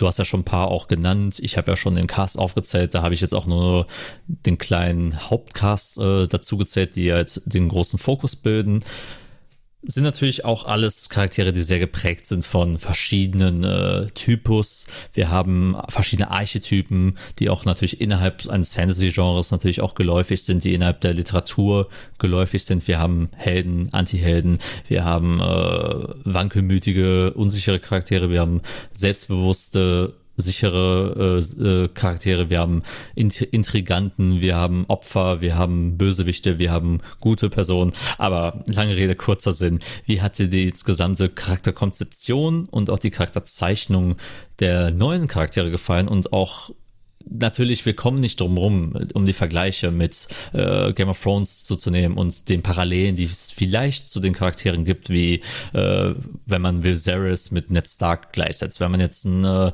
Daemon mit einem Jamie Lannister setzt, wie man eine Daenerys mit äh, Rhaenyra äh, gleichsetzt. Wie hat das für dich denn funktioniert? Hat dir das äh, gefallen in, in, de, in, der Sinn, in der Hinsicht, wie sie es gemacht haben, wie sie die Charaktere auf eindimensionaler oder mehrdimensionaler Art und Weise kontextualisiert und konstruiert haben. Mir hat es unglaublich gut gefallen. Also das liegt natürlich einerseits am großartigen Cast. Also wie bei Game of Thrones haben sie es hier geschafft, wirklich auf die Charaktere, Schauspielerinnen und Schauspieler zu besetzen, wo ich sage, das ist halt für mich perfekt. So habe ich mir das vorgestellt. Und auf der anderen Seite habe ich mich halt direkt in der ersten Episode so ein bisschen wie zu Hause gefühlt. Das liegt natürlich einerseits am Setting, weil du halt King's Landing hast mit der Red Keep. Du siehst das halt und weißt direkt auch wieder, ach, hier in Westeros, da bin ich zu Hause quasi. Da ist äh, so, wie, so, wie ich mir das vorstelle und wie ich das kenne. Auf der anderen Seite benutzen sie eben ja teilweise schon Stereotypen, um die Charaktere einzufügen, damit du halt weißt, ein, ein Damon, äh, der Bruder von Viserys zum Beispiel, der wird einerseits so als so ein chaotischer Draufgänger gezeigt, auf der anderen Seite merkst du in bestimmten Situationen auch, okay, der Typ ist intelligent und auch wenn das manchmal impulsiv wirkt, steckt ein Plan dahinter. Du hast halt Viserys, der da sitzt als König und natürlich versucht, Autorität zu vermitteln, auf der anderen Seite aber ja von seinen eigenen äh, Leuten auch viel einflüstern lässt, wo du halt auch direkt innerhalb von ein paar Dialogen weißt, okay, der Typ ist halt einfach so ein bisschen überfordert, und er ist halt ein, ein lieber Kerl, der will das Richtige machen, aber er weiß halt einfach nicht, wie er mit dieser Rolle umgehen soll.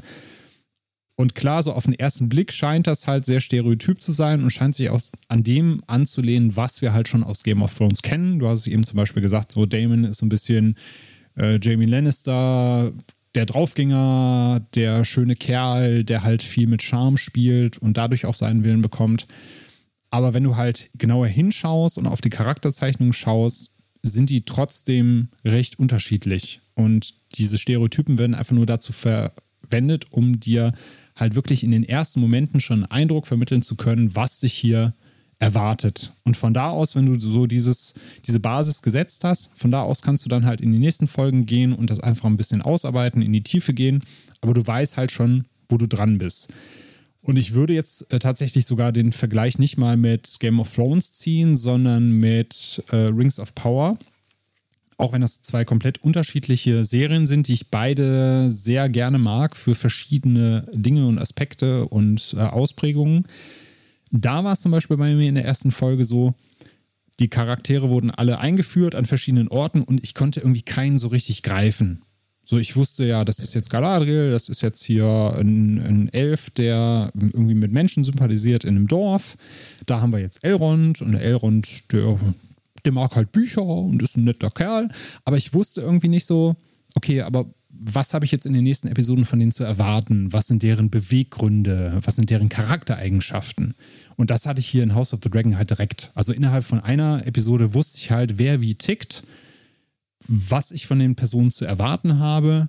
Und das habe ich relativ selten, dass ich aus einer Episode einer Serie rausgehe und sage, okay, ich weiß direkt, was Sache ist, ich fühle mich zu Hause und ich kann mit Figuren schon ein bisschen sympathisieren oder entwickle sogar auch diverse Antipathien dagegen.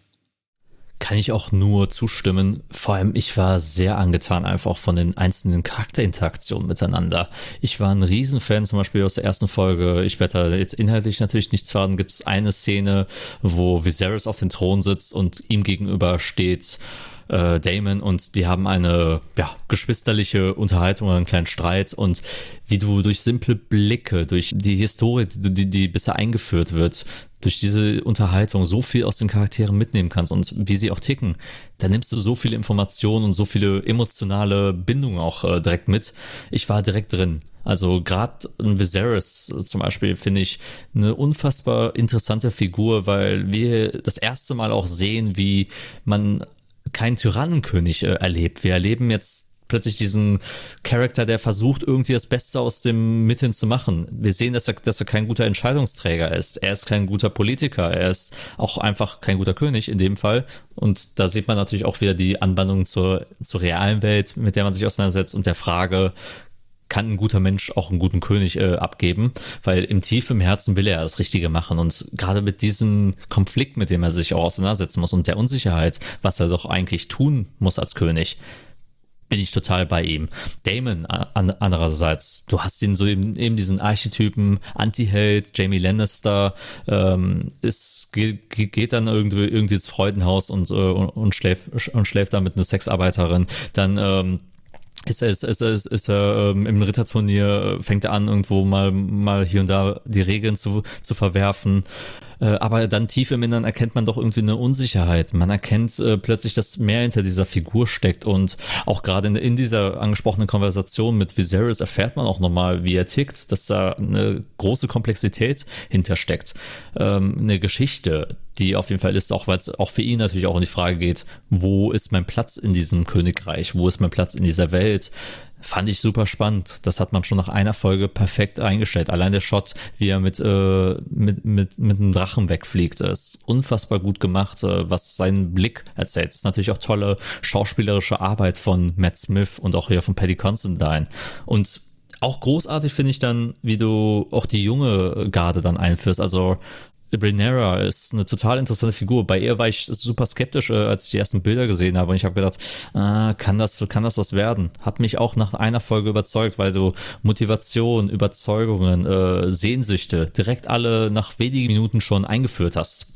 Großartig da auch, wie gesagt, die Charakterzeichnung. Jede, jeder Charakter ähm, wie hat, hat eine Motivation, hat äh, irgendwie eine Daseinsberechtigung in der Serie und du hast das nach wenigen äh, Minuten schon, wenn, wenn der Charakter auftritt, etabliert. Und das ist das, was ich in Serien sehen möchte. Ich möchte ein großes Ensemble gerne sehen, und alle haben irgendwie ihre Daseinsberechtigung. Alle sind schon flashed out, noch bevor die äh, ersten zwei Episoden vorbei sind. Und du hast dann eine Richtung, mit der du gehen kannst. Bei vielen anderen Serien habe ich immer das Gefühl, die haben einen gewissen Archetyp von Charakter und mehr schaffen sie ja nicht. Äh, es ist gut, wenn man eine Anleihe hat, mit der man arbeiten kann. Aber das, was du daraus machst und wie du das weiterspinnst, das ist die Kunst an, Charakter, an Charakterzeichnungen. Da machst du halt genau äh, die großen Charaktere aus, wie jetzt in den letzten Jahren ein Homelander bei The Boys da ne, kannst du auf ersten Schritt sagen, okay, ist ein Superman äh, als Psychopath quasi oder ist ein geldgeiler Superheld oder ein mediengeiler Superheld.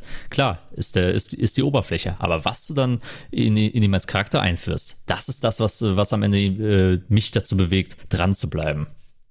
Genau, und das hat ja auch schon Game of Thrones damals ausgemacht, dass du immer Charaktere hattest, die du auf einem ersten Blick in eine Schublade stecken konntest, die aber dann innerhalb von Episoden oder Staffeln Seiten an sich gezeigt haben, bei denen du gesagt hast, okay, also ich habe dich halt, weiß nicht, drei Staffeln für einen Arschloch gehalten, aber die Seite jetzt an dir zu entdecken oder die Motivation an dir zu entdecken, das rückt nochmal das, was du vorher gemacht hast, in ein ganz anderes Licht. Und gerade die Details, mit denen House of the Dragon hier arbeitet, die habe ich jetzt schon zu schätzen gelernt in den ersten vier Episoden, die wir jetzt gesehen haben und auch hier besprechen. Also gerade so Sachen wie, wenn du Viserys nimmst, jedes Mal, wenn er königlich wirken möchte oder Autorität ausstrahlen möchte, lässt er sich sein Schwert bringen. Der läuft die ganze Zeit ohne sein Schwert rum, aber wenn, jetzt, äh, wenn er jetzt sagt, na, ich muss mal ein ernstes Wörtchen mit Damon reden, dann lässt er sich sein Schwert bringen. Dann stellt er sich sein Schwert vorne hin oder lehnt sich drauf, setzt sich auf einen eisernen Thron. So nach dem Motto, wenn jemand reinkommt und er sieht das Schwert, dann weiß die Person direkt, was die Stunde geschlagen hat. Der König ist sauer. Der ist jetzt auch sauer. Und äh, mit dem ist jetzt nicht gut Kirschen essen. Solche Dinge zum Beispiel. Oder um noch ein anderes Beispiel zu nehmen, äh, die Momente, wenn er Alkohol trinkt, das passiert immer, wenn er unsicher wird, wirkt oder merkt, er, er kann, er, er hat einen Kontrollverlust zum Beispiel. Ja, genau. Ja, und dann eben auch so Details, die du zwar jetzt, wenn du, wenn du neu in die Serie einsteigst oder neu in, in, in das Universum einsteigst, vielleicht noch nicht greifen kannst, aber wenn du jetzt aus Game of Thrones kommst oder die Bücher gelesen hast, immer so kleine Details, die dir trotzdem gezeigt werden, die ähm, Personen charakterisieren, wie zum Beispiel, dass er auf dem Thron sitzt und sich dran schneidet. Was ja in den Büchern immer so als Signal dafür genommen wird, dass eine Person nicht geeignet ist, um auf dem Thron zu sitzen, weil dieses Ding eben aus Schwertern und Eisen und scharfen Kanten besteht. Und wer eben nicht geeignet ist, auf diesem Thron zu sitzen, der schneidet sich halt eben auch dran. Und dann natürlich so Referenzen auf die Ereignisse, die später stattfinden. Also sei es jetzt der Traum von äh, Aegon, der da noch eingeführt wird, der tatsächlich jetzt auch für die Serie mit dazu geschrieben wurde. Also der existiert so nicht im Buch, aber der diesen Song of Ice and Fire ankündigt. Äh, fand ich aber trotzdem sehr schön, weil es eine Ergänzung ist, die eine Referenz auf die vorherige Serie liefert, ohne dass es irgendwie so als Fanservice rüberkommt.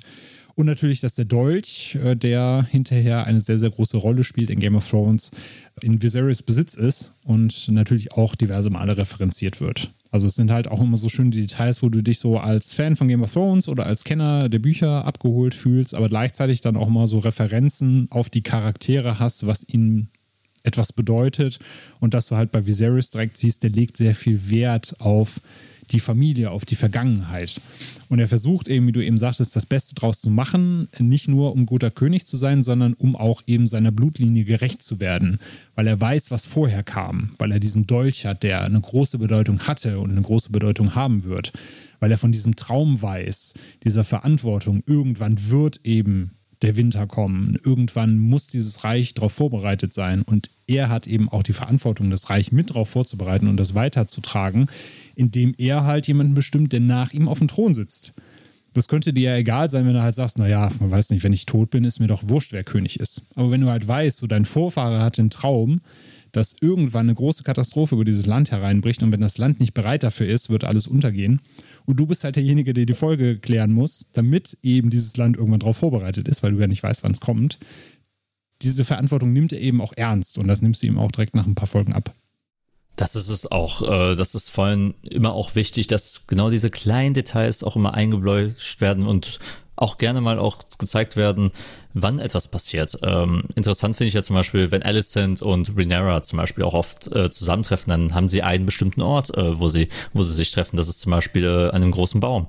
Da haben sie ja ihre privaten Momente, wo sie über ihre privaten Sachen, über ihre Wünsche, Sehnsüchte und ihre aktuellen Verfassung auch im Privaten reden können, außerhalb des äh, Königshauses, außerhalb des Raumes. Und immer wenn zum Beispiel dort eine Szene eingeleitet wird und du den Establishing-Shot äh, dann hast, dann weißt du, okay, das wird dann wahrscheinlich in die Richtung gehen. Sowas mag ich immer, wenn man mir genau diese subtilen, schönen äh, visuellen Hinweise gibt, wo es dann lang geht und ich dann auch direkt weiß, okay, das kann mich jetzt erwarten, was, das, da könnte jetzt irgendwas äh, mit dem und den Char Charakteren passieren. Dafür war ja auch Game of Thrones immer bekannt. Die schönen Ortwechsel, wir wissen, äh, was, was jetzt gerade in King's Landing passiert und wer dort gerade ist. Wir wissen, was in Winterfell passiert. Wir wissen gerade, was in, keine Ahnung, River Run gerade passiert. An der, an der, an the Wall oder in Harrenhal oder und so weiter und so fort. Das ist ja immer das, was ich immer sehr auch in Game of Thrones gemocht habe, dass es eine Struktur hatte. Eine Struktur, der man folgen konnte, sowohl als Buchkenner, wie du schon sagst, als auch äh, als Autonomalverbraucher, der jetzt keinerlei Bezüge zu den literarischen Werken hatte. Als Otto Hightower äh, Normalverbraucher. Genau. sehr schön. Aber speaking of Otto Hightower, ist ja eine sehr politische Figur und Game of Thrones war ja schon auch als Serie immer bekannt als sehr politische Serie, die auch immer gerne mit Intrigen vollgesponnen war, mit großen äh, Ratssitzungen, die sich über die nächsten strategischen Verläufe des Königs unterhalten haben, Schlachten, die es natürlich auch gab. Ähm, das ist ja ein bisschen weitestgehend verloren gegangen in den letzten Staffeln. Ich meine, die gab es immer, diese kleinen Councils, wo sie sich über strategische Manöver beraten haben aber es hat immer so sehr füllehaft gewirkt, als ob man Informationen, die man eigentlich schon kennt und logisch erscheinen, wieder noch wiederkäut quasi. Und da wirkte das immer sehr leicht wie Fillermaterial, wie etwas, ja, wir, wir wollen es irgendwie drin haben, weil es irgendwie immer da war. Hier kehren sie ja wieder zurück zu, ja, Back to the Roots, politische Räte gibt es auch hier. The Council halt auch von Viserys, bestehend auch unter anderem mit Corlys und auch mit äh, Otto Hightower und ähm, dem Meister.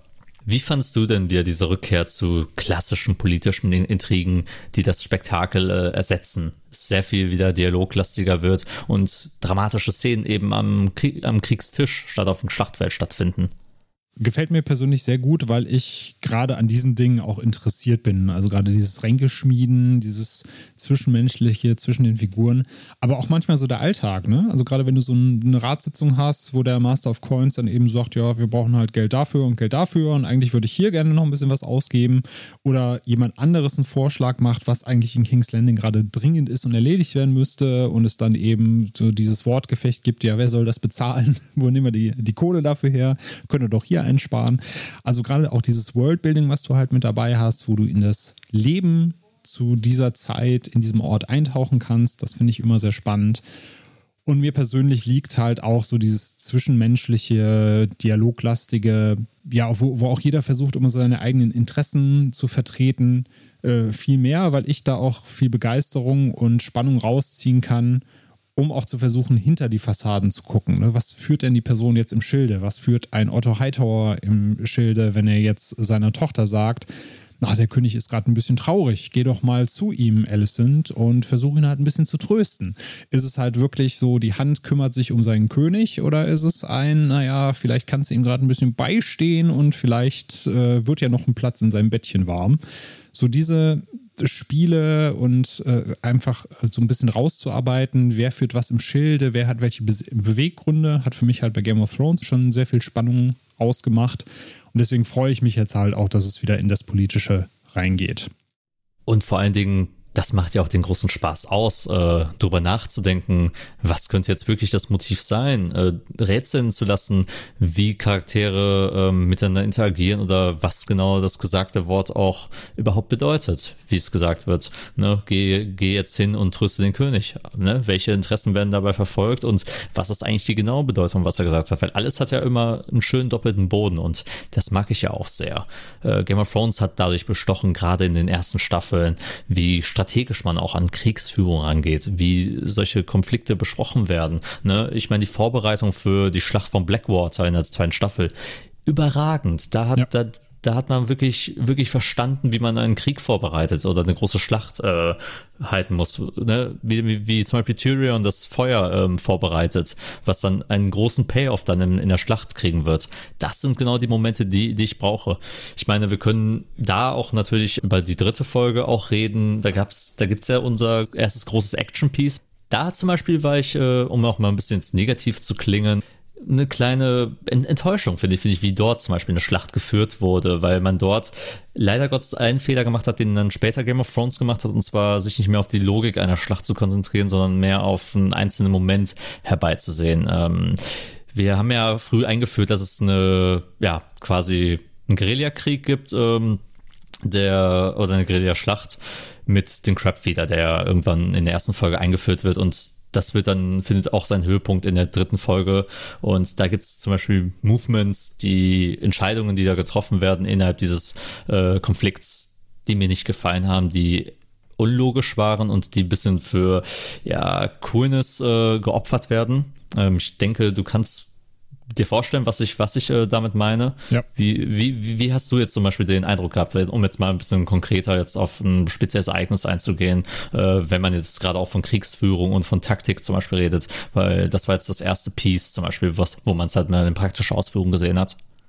Ja, ich bin da ganz bei dir. Vor allem, wenn man weiß, dass einer der Showrunner äh, derjenige war, der damals Battle of the Bastards inszeniert hat, der jetzt mit hier am Ruder sitzt und jetzt eine Schlacht inszeniert, die dem schon sehr nahe kommt im Aufbau, den die Schlacht hat, ohne dass wir jetzt da hier zu viel spoilern, für die Leute, die es noch sehen wollen. Aber das hatte schon sehr, sehr viele Anleihen an äh, Battle of the Bastards. Da war tatsächlich so der Zeitpunkt gekommen, wo ich mir dachte, okay, ja, ich verstehe, was ihr damit erreichen wollt. Ihr wollt halt Damon nochmal eine andere Charakteristik mitgeben und gleichzeitig ihn zwar als impulsiv, aber doch irgendwie intelligent planend hinstellen, weil er natürlich einerseits impulsiv reagiert, aber andererseits genau wusste, was für eine Reaktion er damit auslösen wird, weil er bei dieser Schlacht auch so ein bisschen drohte, seine Männer oder deren Rückhalt zu verlieren und dadurch eben auch wieder die Männer motiviert hat. Auf der anderen Seite dachte ich mir dann halt so, ja, so wie er dann inszeniert wird, dürfte halt diese Schlacht nie stattfinden und der Gegner, der die ganze Zeit so als überlegen dargestellt wurde, als eine Guerillamacht, die sehr, sehr überlegt, sehr, sehr planend agiert. Die verhält sich einmal komplett konfus. Klar kann man jetzt aufs Chaos schieben, was Damon da verursacht hat, aber die, die treffen ja auch irgendwie sehr, sehr unüberlegte und blöde Entscheidungen, die eben hinterher äh, ja, zum Ausgang der Schlacht führen wo ich mir dann auch wirklich gedacht habe, das hätte es jetzt nicht gebraucht für diesen Coolness-Faktor. Also das hätte man vielleicht auch irgendwie ein bisschen anders inszenieren können. Auf der anderen Seite hast du natürlich immer dieses Problem, du hast halt Drachen im Spiel. Also ich glaube, 13 Drachen oder sowas stehen den Targaryens zur Verfügung, wenn ich es richtig im Hinterkopf habe zu dem Zeitpunkt. Da bist du natürlich halt immer so ein bisschen, ja, hast du die Problematik, dass du eine Schlacht inszenieren musst, äh, ohne dass du sagen kannst, warum schickst du nicht die Drachen vorbei? Und das war halt so in dieser Schlacht so ein bisschen diese Zwickmühle, in der du auch als Writer stehst oder als Showrunner, gleichzeitig zu sagen, auf der einen Seite, wie können wir die Drachen so ein bisschen aus dem Spiel nehmen, auf der anderen Seite darf das natürlich jetzt auch nicht zu offensichtlich sein, was wir hier machen oder es irgendwie, äh, weiß nicht, zu unintelligent rüberkommen. Aber das war schon sehr, sehr viel Plotarmer, was wir da gesehen haben. Von daher kann ich deine Kritik da auf jeden Fall teilen.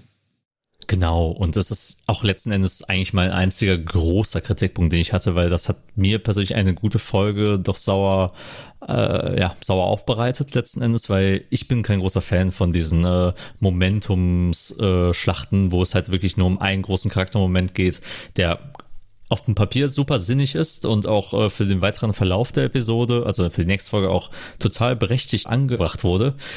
Nur hätte ich mir halt in der Inszenierung mehr, mehr gewünscht, dass man da vielleicht auch logischer rangeht, weil ich bin auch einer, der, der gerne sich Schlachten nach der Logik auch bewertet und äh, habe im Vikings schon Schlachten erlebt, die komplett unsinnig waren. Ich habe auch in Game of Thrones, äh, Jon, Jon Snow ist, glaube ich, einer der schlechtesten Strategen, äh, die, die, ich je, ja. die, die, ich je gesehen habe. Also so viele Opferzahlen, wie die er, die er produziert hat, ich kann verstehen, warum er irgendwann mal ähm, äh, hin, hintergangen wurde von seinen eigenen Leuten. Das ist, ne, das ist, das war für, für mich ein Riesenproblem, weil ich mir dachte, no, ich meine, klar, man hat das in der Story als Konsequenz eingebracht, aber ich denke mir nur, die Entscheidung dahin spielt ja auch eine Rolle. Du musst ja eine gewisse Entscheidung ja auch aufbauen und das haben die hier auch in der Folge bei Damon, finde ich, zu schwach gemacht, meiner Meinung nach. Ja, obwohl Daenerys ihm ja da nichts nachsteht. Ich sag nur, Reitet mal ins Dunkle rein. Wird bestimmt nichts passieren. What could possibly go wrong? Das ist die tiefste Finsternis, aber hier, nehmt eure Pferde und reitet in die Dunkelheit, Freunde. ah, ja, auch, auch, ab da habe ich, hab ich gemerkt, irgendwas stimmt mit der Folge nicht. Mhm. Ja, das war nochmal eine kleine Referenz zu Long Night für die Leute, die es äh, nicht äh, gesehen haben. Gut, kommen wir aber zur nächsten Folge. Wir haben ja schon Krieg, über Krieg geredet und über Gewalt. Äh, was natürlich auch immer in Game of Thrones eine Rolle gespielt hat, ist natürlich auch die Art, wie man Sex ins Fernsehen gebracht hat. Sex im Fernsehen auch wieder salonfähig machte und die Grenzen ausgetestet wurde. Und zwar auf äh, sehr erboste ha äh, und harte Art und Weisen. Ähm, wir erinnern uns natürlich an die Karl Drogo und äh, Daenerys Sex-Szenen, an Sansa und Ramsay, genau. Ramsay Bolden. Gab es natürlich harte, harte Sachen, die man mit reingebracht haben, weil auch non-konsensuelle äh, Sexakte mit reingebracht wurden. Die, da ist natürlich die Frage, das spielt auch gerade jetzt auch in der letzten Folge, in der vierten Folge spielt Sex eine Rolle. Wie fandst du das zum Beispiel dort eingebracht? Oder braucht eigentlich die Serie, die eigentlich super spannend ist von den Dialogen, von den politischen Intrigen, überhaupt große Gewalt, äh, Eskapaden? Braucht es sexuelle Avancen, wenn sie halt äh, gerne auch mal zum Selbstzweck verkommen können? Oder findest du, muss das halt natürlich ein eine gute Balance haben, ähm, um die reinzubringen, weil es gibt ja immer die große Kritik, Sex und Gewalt zu viel in der Serie kann einer Serie auch sehr schaden. Also ich finde immer bei allen Dingen, es sollte halt nicht zum Selbstzweck werden. Das sehe ich halt bei Gewalt und Sex auch so. Das heißt, wenn ich halt gezeigt bekomme, wie Damon durch ein Bordell marschiert, dann finde ich da, wenn man ein paar Leute beim Rummachen zeigt oder ein paar hüpfende Brüste, finde ich das in Ordnung, so in den ersten Sekunden. Und dann weiß ich ja, ja, er ist in einem Bordell, da sind die Leute nackt und treiben es miteinander. Aber wenn das halt noch eine Minute oder zwei ausgespielt wird und du das dann nochmal gezeigt bekommst, dann denke ich mir dann halt irgendwann, dann kommt so diese, dieses Charme irgendwie hoch, wo ich mir denke, ja, das will ich mir jetzt eigentlich nicht angucken, sondern ich hätte gern was anderes, was ich, sonst würde ich mir, könnte, könnte ich mir auch irgendwie ein Porno angucken oder sowas. Und deswegen finde ich es halt immer, wenn es halt zum Selbstzweck wird, etwas schwierig. Bei den ersten Episoden fand ich es soweit aber in Ordnung. Also es war natürlich trotzdem immer schmerzhaft anzuschauen. Also gerade wenn, äh, ohne jetzt zu viel zu spoilern, wenn es um das Thema Geburt geht. Also das, das hat schon wirklich Nachgehalt. Ich saß nach dem Abspann echt noch ein paar Minuten, musste erst das erstmal schlucken und verarbeiten. Dann finde ich es aber trotzdem okay, weil es löst ja Emotionen in mir aus, es gehört zu der Handlung dazu und es soll eben zeigen, wie grausam diese Welt sind oder bestimmte Riten in dieser Welt sind. Oder sagen wir bestimmte Personen über Leichen gehen oder über Grenzen hinausgehen, um bestimmte Dinge zu erreichen. Aber wenn es jetzt halt einfach heißt, wir machen jetzt eine halbe Stunde im Bordell, wo er halt einfach ein bisschen rumgepimpert wird, dann brauche ich das persönlich halt nicht unbedingt, weil es für mich halt weder zur Charakterzeichnung noch zur Story irgendwas beiträgt. Wie sieht das bei dir aus? Willst du mehr, mehr Sex? Mehr Gewalt? um es mal so zu sagen, ich brauche Sex und Gewalt nur in Dosen. Kann man das kaufen oder was? Man braucht, für, für mich braucht es halt eine Charakterentwicklung. Es muss einem Charakter dienen, es muss der Story dienen. Und ich nehme mal ein Beispiel aus einer Game of Thrones Folge. Ich meine, das war in der zweiten Staffel. Da gab es eine Folge, ich meine, das war die dritte oder vierte, ähm, wo auch glaube ich, drei oder vier große Sexszenen gezeigt wurden und alle hatten eine, einen Sinn gehabt. Alle haben eine, etwas erfüllt, um Charaktere oder um die Story weiterzubringen. Da habe ich gesagt, okay, das ist tatsächlich für eine Folge, die doch einen guten Viertel äh, an, an Sexszenen hatte, ist gut gelöst hat. Das, das habe ich gerne. Ich habe auch, wie gesagt, ich habe Blackwater vorhin angesprochen. Das ist eine, ganz, eine Folge, die sich um eine ganze Schlacht dreht, wo super viel Gewalt angewendet wird funktioniert auch, weil du super viele Charaktermomente drin hast, wo super viele Motive ausgespielt werden und wichtige Entscheidungen getroffen werden, Entwicklungen und Twists, die es gibt. So funktioniert das. So habe ich das gerne.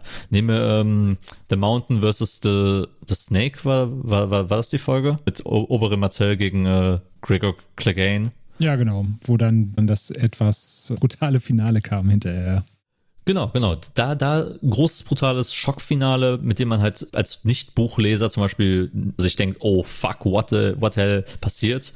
Die, äh, die rote Hochzeit, ebenfalls so, so ein Moment. Ja. Funktioniert, funktioniert gewaltvoll, aber erfüllt einen gewissen Sinn und Zweck. So. Ähm, das hat auch in House of the Dragon bisher gut funktioniert. Es hat situiert, äh, Charaktermomente dargestellt und wurde nicht zum Selbstzweck einge eingesetzt. Ich habe nicht äh, plötzlich die Einführung gehabt, dass jetzt jemand mit jemandem schläft und dann halt irgendein Witz gebracht wird und dann zur nächsten Szene gecuttet wird. Das hatte ich jetzt bisher noch nicht gehabt.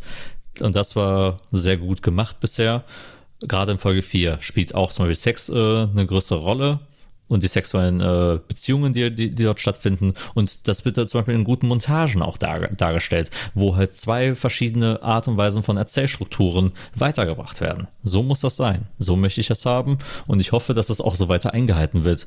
Weil ich glaube, wir sind längst über den Punkt hinaus, dass wir im Fernsehen wir haben uns satt gesehen. Wir haben äh, jegliche Spiele von Nacktheit und von Gewalt mitbekommen und das reicht auch mittlerweile. Wir haben die Grenzen überschritten. Es gibt darin, äh, es gibt das jetzt nicht mehr groß zu überschreiten. Es geht jetzt nur um die Frage, wie explizit wollen wir es zeigen.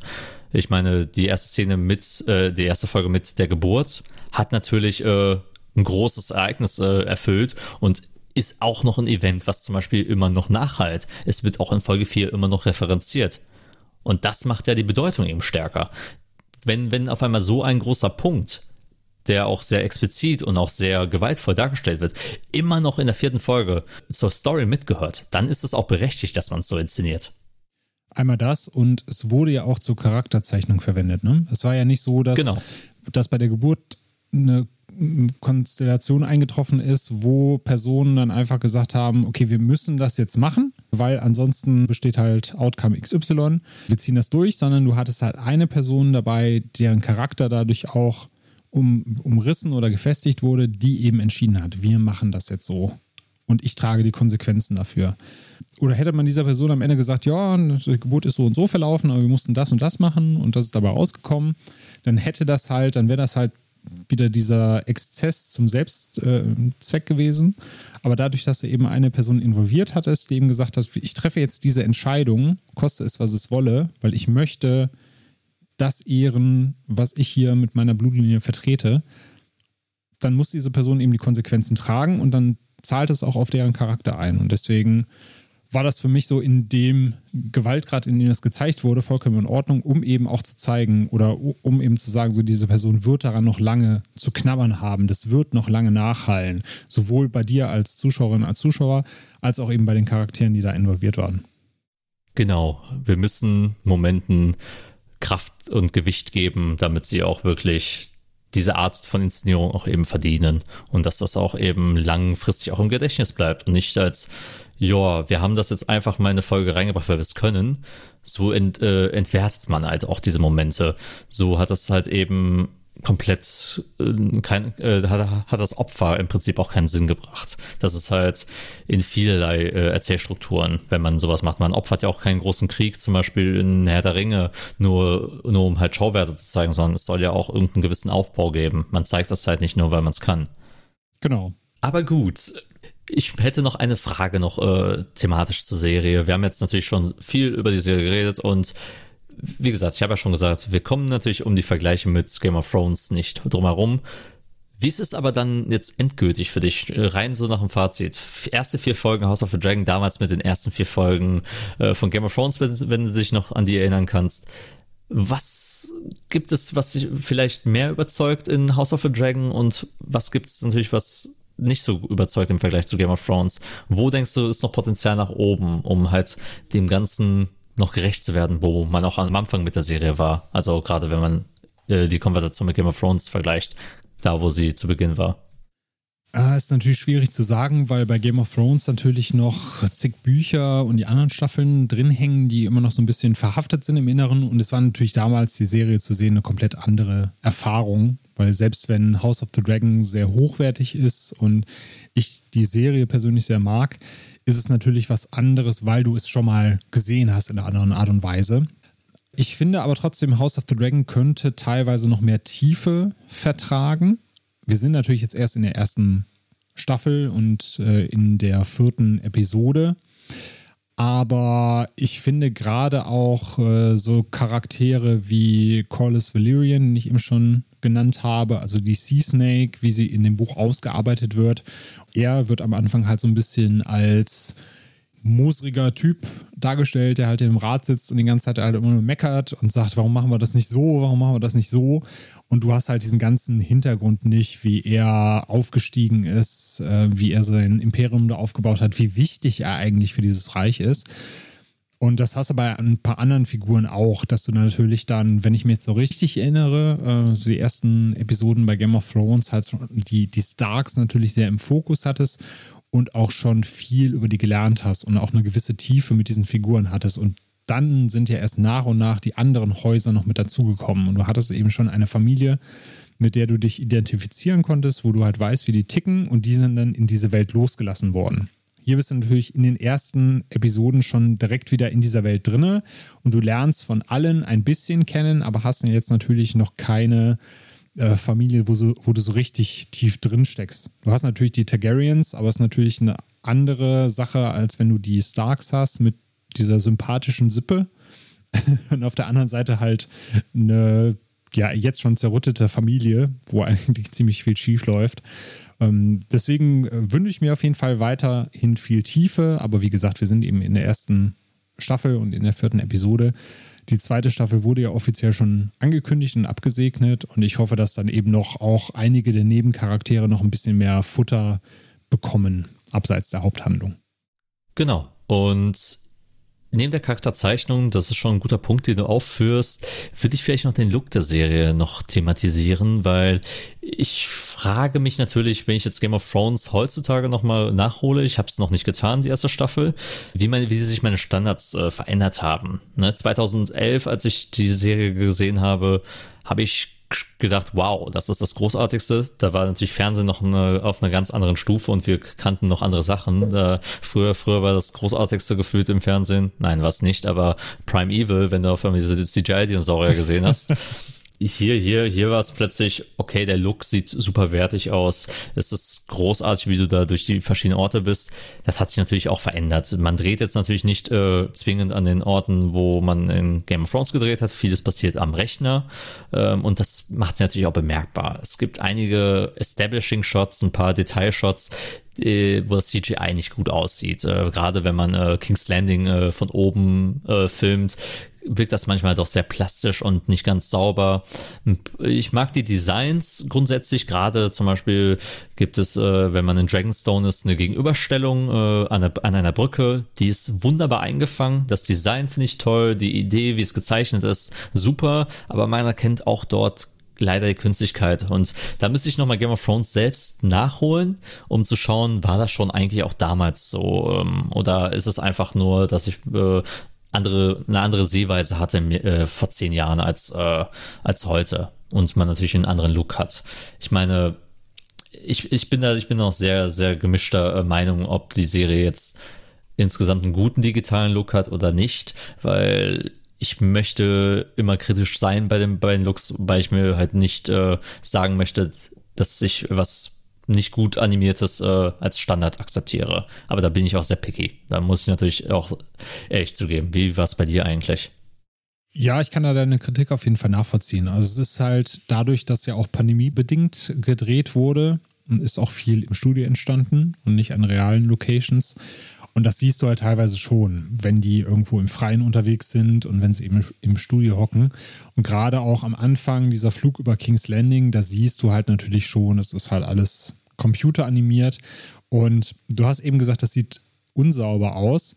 Äh, ich weiß, was du damit meintest. Also es ist quasi unsauber nachbearbeitet, aber im Endeffekt kannst du es auch umdrehen und sagen, es sieht zu sauber aus, weil es halt ein zu cleaner Look ist im Vergleich zu dem Look, den du sonst hast. Mhm. Weil in der Serie hast du es ja trotzdem so, dass alles wirklich benutzt aussieht.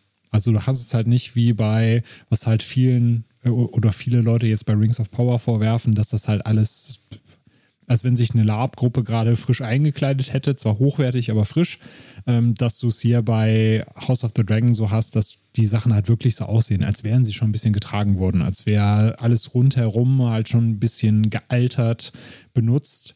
Und es sieht nicht so aus, als wenn es gerade auf dem Stage getragen worden wäre. Und du hast bei diesen CGI-Shots, sieht das natürlich alles sehr clean aus auch bei den Drachen ist es halt immer so ein bisschen Hit und Miss. Manchmal denke ich mir, von den Animationen und von den Modellen sieht das gut aus. In anderen Shots, also sieht es halt wieder sehr, sehr künstlich aus. Und dann hast du halt so kleine Perlen wie eben diese Szene auf der Brücke, wo du dann im Hintergrund noch siehst, wie sich die Wellendecke wölbt, weil Vinera mit ihrem Drachen noch da durchgeflogen kommt. Das sind dann wieder so Highlights, wo ich mir denke, okay, es geht doch, ihr bekommt es doch hin, wenn es halt richtig inszeniert und den richtigen Scope nimmt. Auf der anderen Seite ist es dann halt eben manchmal auch zu dick aufgefahren und es kann halt nicht eingefangen werden. Und ich bin da schon deiner Meinung, praktische Dinge sind natürlich, wenn sie auch teurer in der Herstellung sind, als wenn du jemand dran sitzt, der es mal eben, mal eben in Anführungszeichen im 3D-Programm macht, ist es natürlich halt zeitsparender. Auf der anderen Seite sind praktische Dinge halt manchmal auch einfach besser, gerade wenn du dann eben so eine hohe Produ Production Value hast. Und da steckt ja auch ordentlich Geld drin in der Serie.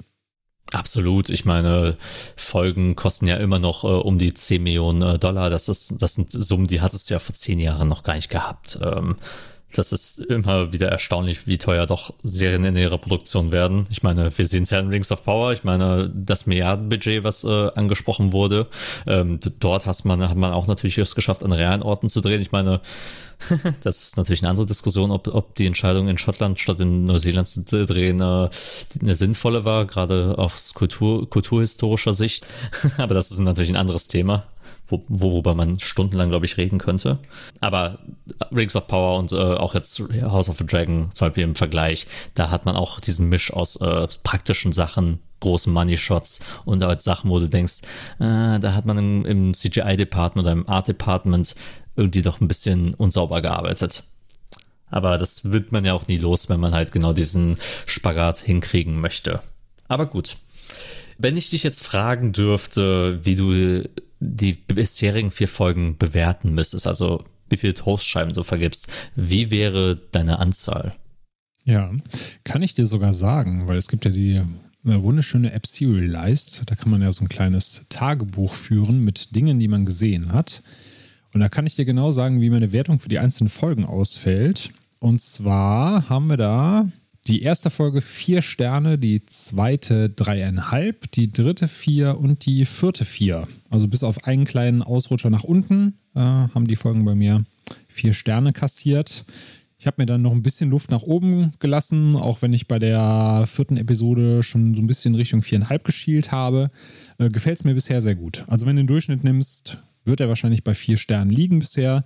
Gefällt mir sehr, sehr gut. Hat meine Leidenschaft für diese ganze Lore und für das Universum Game of Thrones äh, wieder geweckt. Und ich freue mich auf jeden Fall demnächst auch dann nochmal durch die äh, Bücher und äh, anderen Werke blättern zu können, um mich dann nochmal intensiver damit zu beschäftigen. Wie sieht es da bei dir aus? Geht mir ähnlich. Ich würde mir auch vielleicht auch irgendwann mal Fire am Blatt holen, einfach um dort ein bisschen rumzublättern, um, wenn die Seasonpause stattfindet, da auch nochmal ein paar Informationen reinzunehmen, um meine eigene Erwartungshaltung auch ein bisschen äh, am Boden zu halten. wenn es nach Bewertungen der einzelnen Folgen geht, ich war ja sehr begeistert von der ersten Folge und war dort schon bei viereinhalb. Ich habe jetzt, ich, ich mache es bei Serialize jetzt zum Beispiel nicht, ähm, äh, dass ich dort jede Folge logge, ich mache es immer staffelweise. Aber wenn ich das machen müsste, wäre die erste Folge viereinhalb, die zweite vier, dreieinhalb dann äh, bei der dritten Folge. Wie gesagt, die Schlacht zieht das ein bisschen bei mir runter. Und dann auch bei vier und viereinhalb schon der vierten Folge. Also ich bin schon auch sehr begeistert und bin auch so im ja, 4,25 Bereich, so will, will ich schon fast sagen. Also ich bin sehr zufrieden und ist aktuell meine Go-To-Serie. Also ich fiebere jede Woche auf die neue Folge hin und das ist genau das, warum ich Serien schaue. Warten zu können, diskutieren zu können, Woche für Woche, statt das Ding einfach nach äh, von vorne bis hinten zu bingen. Wie gesagt, pro Weekly Releases. ja. Ja, ich habe das auch an anderer Stelle schon gesagt. Also diese Weekly Releases habe ich tatsächlich auch lieben gelernt mittlerweile. Ich habe am Anfang, gerade auch wenn sowas wie The Witcher rauskam, gedacht, oh, ich bin froh, dass ich hier jetzt alle am Stück gucken kann. Und dann habe ich gemerkt, okay, mehr als zwei am Tag schaffst du doch nicht. Und dann hast du mal einen Tag vielleicht nur mit Podcastaufnahme oder anderen Verpflichtungen, dann schaffst du es auch gar nicht. Und dann ist aber irgendwer schon wieder weiter, hat zu viel Zeit gehabt, hat alles durchgeguckt und will dir irgendwie schon was verraten und sagt, ja, wenn du die letzte Folge gesehen hast, dann kommst du nochmal vorbei. Und gerade mit diesen Weekly Releases ist das halt wirklich so, dass du es halt genießen kannst. Du kannst mit Leuten drüber sprechen. Du weißt, montags ist immer meine Zeit, wo ich dem Kenan schreiben kann abends oder wo ich anderen Kumpels schreiben kann, um über die Folge zu diskutieren. Das finde ich eigentlich sehr schön, dass du halt dieses Happening hast, diesen Event-Charakter bei einer Serie. Und dann warte ich auch gerne eine Woche auf die nächste Episode. Und gerade wenn du halt so zwei, drei Serien parallel hast, wie jetzt gerade Rings of Power und House of the Dragon noch mit dazu, dann bist du ja eigentlich für die Woche auch schon ausgelastet. Absolut. Und was ich auch mag, ist dieses Rituelle. Etwas, worauf man sich freuen kann am Nachmittag nach der Arbeit oder am Abend, wenn man ähm, noch unterwegs war. Äh, und das auch dann zum Beispiel auch wieder mit Freunden zusammenschaut. Ich habe jetzt zum Beispiel die ersten zwei Folgen auch immer mit einem Kollegen zusammengeschaut. Wir haben uns da verabredet, äh, haben die Folge geschaut und dann abends noch ins Kino gegangen. Hat immer mir große Freude gemacht. Ich hoffe, dass ich das auch über, äh, über den weiteren Verlauf der Staffel noch weiter machen kann, auch wenn es die letzten zwei Folgen jetzt nicht geklappt hat. Ähm, dazu kommt auch noch, dass es toll ist, auch einfach diese Wartezeit und auch diese Art, wie wird's rezipiert über eine ganze Woche. Die Kon Konversation findet ja statt. Bei vielen Serien geht das ja komplett verloren, ähm, ja. wenn sie halt ein paar Wochen alt ist. Das ist immer sehr schade, dass dann halt kurz darüber geredet wird eine Woche und dann ist es wieder komplett vorbei. Ich meine, wer redet jetzt aktuell noch über, über The Sandman zum Beispiel auf Netflix? Niemand. ja, aber sonst der große Konversation hast du da jetzt nicht. Auch über Stranger Things ist jetzt auch, auch über, gut, jetzt ist es auch ein bisschen länger her, findet jetzt aber auch jetzt nicht mehr die größte Konversation statt. Das ist dann bei, bei einem Format, was jetzt sich zwölf Wochen zieht, hält das natürlich auch länger. Und ich bin ja auch kein Mensch, der mehrere Folgen am Tag guckt. Ich schaue bei gerade Dramaserien eine Folge am Tag. Also selbst, selbst wenn alles verfügbar ist, eine Folge am Tag, mehr nicht. Und bei Comedy-Serien mache ich vielleicht Ausnahmen und schaue zwei Folgen, weil das geht dann halt eben mit 20 Minuten Laufzeit dann doch irgendwie schnell weg.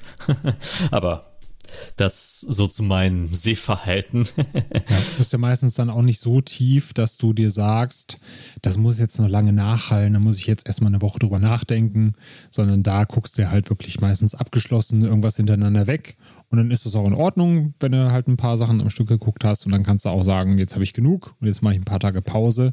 Und hier ist es ja wirklich so, gerade bei so Sachen wie Rings of Power oder Game of Thrones beziehungsweise House of the Dragon, dann hast du eben noch die Konversation mit Leuten, vielleicht die, die Bücher gelesen haben, die dir noch Interpretationen mitgeben. Du kannst über bestimmte Dinge nachdenken. Und ich bin auch der Meinung, also kann vielleicht auch nur persönliches Empfinden sein, weil ich abgehärtet bin über die Jahre, die Cliffhanger sind jetzt auch nicht mehr so schlimm wie früher. Also du hast am Ende einer Episode halt so einen, einen kleinen Happen, der dir hingeworfen wird, dass du weißt, guck mal, an der Stelle geht es nächste Woche weiter. Aber es ist halt nicht mehr so extrem, dass ich denke, oh mein Gott, ich muss jetzt eigentlich unbedingt das weitergucken, ansonsten ertrage ich das nicht mehr, äh, wie du es halt früher hattest. Sondern denkst halt so, ja, okay, die Serie hat jetzt gerade gut aufgehört in der Folge. Ich freue mich auf nächste Woche, aber ich platze jetzt auch nicht und bin sauer auf die Leute, weil ich jetzt eine Woche warten muss. Die großen Cliffhanger hast du auch dann irgendwann mal in, in, ins Kino äh, rein transportiert. Äh, ich nenne nur Hobbit, Smokes, Einöde, allein wie man dort äh, mit diesem Cliffhanger geendet hat, wo ich dachte, why? Oder äh, Avengers Infinity War, die, die auch mit diesem Cliffhanger aufgehört haben, wo ich dachte auch nur, ballsy, aber auch nicht die beste Lösung gewesen, in meinen Augen, aber das ist eine andere ja. Diskussion. Und du ja schon wusstest, dass es noch einen zweiten Film gibt, wo du denkst, ja, dann, ich gucke den noch sowieso, dann spann mich doch nicht so auf die Folter. das zum einen und äh, plus Marketing, äh, was Marketing da technisch dann noch passiert ist. Es ist noch eine andere Geschichte. ja. Aber gut, ich denke, wir sind ja erstmal für, zum Abschluss gekommen. Ich hatte sehr viel Spaß gehabt, äh, über die ersten vier Folgen von House of the Dragon zu reden, Daniel. Und ich hoffe, das ging dir auch genauso. Auf jeden Fall. Und ich freue mich drauf, wenn wir dann den Patrick pitchen können, wenn die Serie vorbei ist, dass wir zwei uns mal zusammensetzen und über alle zehn Episoden quatschen. Also das wird noch äh, uns einige Wochen noch begleiten und ich freue mich schon auf die fünfte Folge am Montag. Aber worauf ihr euch auch freuen könnt, liebe ZuhörerInnen, sind weitere Episoden von Filmtoast, sei es das Filmfrühstück, sei es unser Fokus, sei es die Nachgeholt-Folge, die bald auch kommen wird mit mir äh, und Daniel zu Kiss Kiss Bang Bang. Das wird auch, auch bestimmt schön. Ähm, vergesst nicht, äh, uns natürlich zu teilen, zu empfehlen, allen euren FreundInnen, euren Haustieren, euren Großeltern und äh, allen voran jeder Person, die ihr auf der Straße begegnet. Und hinterlasst auch gerne Likes, gute Bewertungen äh, da, sei es auf Apple, sei es auf Spotify, sei es äh, irgendwo an bestimmten äh, Haltestellen in Bussen, schreibt fünf Sterne für Filmtoast, überall, wo es, wo es machen könnt. Und ganz, ganz wichtig, hört wieder rein. Ihr könnt auch einfach fünf Toasts irgendwo auslegen und unsere E-Mail-Adresse Genau, genau. Genau, ähm, lockt, lockt wie bei, bei wie, wie bei Family Guy damals äh, James Woods äh, aus, aus dem Busch und äh, indem ihr Toast statt Süßigkeiten legt. genau. Aber Daniel, ich denke, die Zeichen der Zeit äh, haben wir erkannt. Es wird Zeit für uns zu gehen. Daniel, es war mir einfach eine, eine Ehre mit dir, wie immer. Es war mir eine Freude. Und mögen wir weiter in Frieden äh, gehen und auf die nächste Folge von House of Dragon warten. Goodbye. Wir freuen uns auf Sex, Drugs und Dragons. Tschüss.